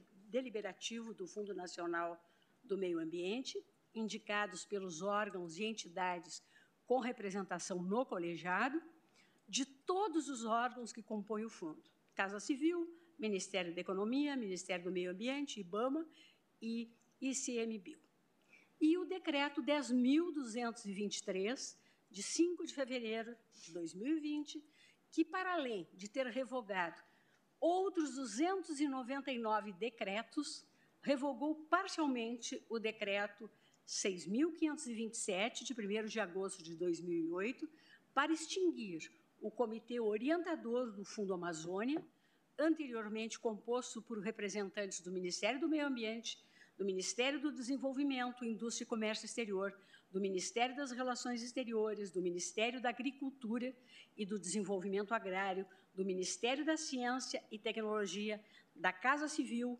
Fundação Nacional dos Índios, do Índio, BNDES, um representante de cada governo dos estados da Amazônia Legal, além de representantes da sociedade civil, a saber, o Fórum Brasileiro de ONGs e Movimentos Sociais para o Meio Ambiente e o Desenvolvimento, coordenação das organizações indígenas da Amazônia Brasileira, a Confederação Nacional da Indústria, o Fórum Nacional das Atividades da Base Florestal, a Confederação Nacional dos Trabalhadores na Agricultura e a Sociedade Brasileira para o Progresso da Ciência. Nesse contexto, em aditamento à inicial, foi requerida, em suma, a concessão de medida cautelar para declarar a incompatibilidade do decreto 10.224, do decreto 10.239 e do artigo 1 do decreto 10.223, no ponto em que extinguiu o Comitê Orientador do Fundo Am Am Amazônia. Dito isso, senhor presidente, eu aponto que, com relação aos pedidos, ao pedido consistente na impugnação do decreto 10.239, que alterou a composição do Conselho Nacional da Amazônia Legal, excluindo os governadores da região da Amazônia Legal do colegiado, e quanto ainda ao pedido C, referente ao decreto 10.223, no ponto em que revogou parcialmente o decreto 6.527 para extinguir o Comitê Orientador do Fundo Amazônia, eu entendo, com a devida vênia das compreensões contrárias, pela inadmissibilidade do aditamento por três razões. E nesse ponto, em parte, o meu voto está em consonância com o do ministro André. Primeiro, primeira razão, com a devida vênia, os pedidos A e C não guardam relação jurídica de conexão direta com o pedido principal da ação, contra a validade do decreto 10.224, de 5 de fevereiro de 2020, que excluiu, repito, a sociedade civil do Conselho Deliberativo do Fundo Nacional do Meio Ambiente.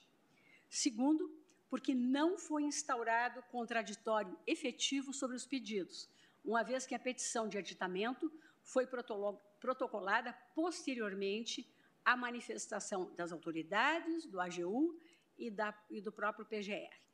E a terceira razão diz respeito particularmente ao pedido C, pois a impugnação validade, da validade do decreto 10.223 no ponto em que revogou parcialmente o decreto 6.527 para extinguir o Comitê Orientador do Fundo Amazônia, é objeto específico da DO 59 da minha relatoria.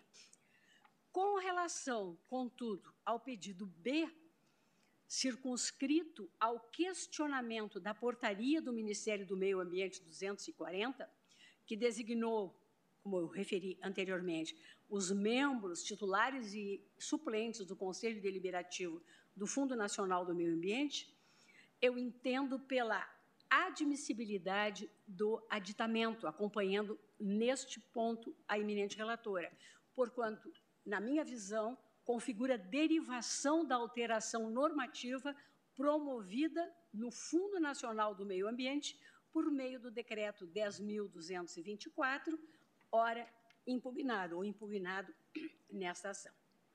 Assim, renovando meu pedido de vênia, quanto ao aditamento inicial, eu conheço apenas do pedido B. No mérito, senhor presidente, num rápido resumo, o problema jurídico constitucional posto para a deliberação deste Supremo Tribunal Federal circunscreve-se, na minha ótica, a validade constitucional do decreto 10.224 de 2020. A controvérsia não é nova na prática jurisprudencial, jurisprudicional deste Supremo Tribunal Federal. Em casos recentes, mais especificamente, a DPF 622, de relatoria do ministro Luiz Roberto Barroso, e a DPF 623, da minha relatoria, a questão da reformulação dos conselhos de perfil normativo e deliberativo como o CONANDA e o CONAMA, foi analisada. A primeira delas, a DPF 622, com julgamento concluído. E a segunda, a da minha relatoria, com julgamento suspenso por pedido de vista do ministro Nunes Marques. Colho rapidamente do meu voto na ADPF 623 as seguintes premissas que fundamentam o meu voto acompanhando o eminente relator. Na democracia constitucional, o cidadão deve se engajar nos processos decisórios para além do porte de título de eleitor. Este engajamento cívico oferece alternativas procedimentais para suprir as assimetrias e deficiências do modelo democrático, representativo e partidário. Segundo, a igualdade política agrega o qualificativo paritário à concepção da democracia, em sua faceta cultural e institucional. Tem-se aqui a dimensão procedimental das instituições governamentais decisórias, na qual se exigem novos arranjos participativos sob pena do desenho institucional isolar, com intenção ou não, a capacidade ativa da participação popular. Terceiro, ao conferir à coletividade o direito-dever de tutelar e preservar o meio ambiente ecologicamente equilibrado, no artigo 225, que o ministro Luiz Roberto, antes do intervalo, ainda lembrou, a Constituição Federal está a exigir a participação popular na administração desse bem de uso comum e de interesse de toda a sociedade. E assim o faz, tomando em conta duas razões normativas: a dimensão objetiva do direito fundamental ao meio ambiente e o projeto constitucional de democracia participativa na governança ambiental. Quarto, o, des o desmantelamento e, mais ainda, a supressão das estruturas orgânicas que viabilizam a participação democrática de grupos sociais heterogêneos nos processos decisórios tem como efeito a implementação de um sistema decisório hegemônico, concentrado e não responsivo, incompatível, na minha visão, com a arquitetura constitucional democrática das instituições públicas e suas exigentes condicionantes. E ainda, a discricionariedade decisória do chefe do executivo na reestruturação administrativa não é prerrogativa isenta de limites, ainda mais no campo dos conselhos com perfis deliberativos. A moldura normativa a ser respeitada na organização procedimental dos conselhos é, antes, uma garantia de contenção do poder do Estado frente à participação popular, missão civilizatória que o constitucionalismo se propõe a cumprir. O espaço decisório do Executivo não permite intervenção ou regulação desproporcional. Ainda, a Constituição Federal não negocia retrocessos sob a justificativa de liberdade de conformação decisória administrativa. A eficiência e a racionalidade são vetores constitucionais que orientam o Poder Executivo na atividade administrativa, com o objetivo de assegurar efetividade na prestação dos serviços públicos, respeitados limites mínimos razoáveis, sob pena de retrocessos qualitativos em nome de incrementos quantitativos. Agreguei assim, senhor presidente, as premissas constitucionais que conformam os processos decisórios democráticos e os direitos fundamentais de participação e procedimentais ambientais, o estabelecimento da competência do Poder Executivo na escolha da organização procedimental mais adequada aos distintos processos decisórios normativos de natureza administrativa. Esta escolha, todavia, há de ocorrer, reitero, no espaço da moldura democrática e dos direitos fundamentais a serem respeitados, sem os quais o vício da inconstitucionalidade é patente. Aplicando, senhor presidente, ao presente caso, as razões de decidir, definidas por esta Suprema Corte no julgamento da ADPF 622, sob a relatoria do ministro Luiz Roberto Barroso.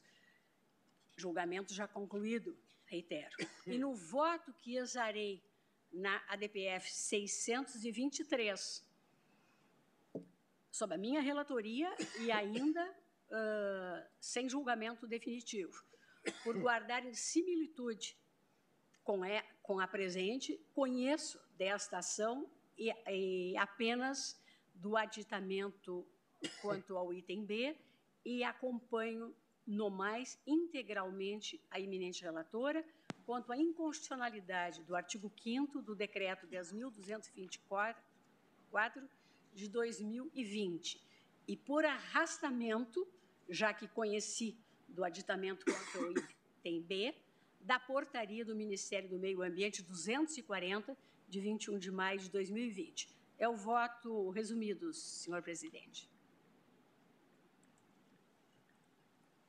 Muito obrigado, ministra Rosa Weber, pela, pelo voto que acaba de proferir e passo em seguida a palavra ao ministro Dias Toffoli. Boa tarde, boa tarde, senhor presidente, ministro Luiz Fux, na pessoa de Vossa Excelência, cumprimento a todos os presentes e a todos que nos acompanham. Serei bastante breve, pedindo vênia às compreensões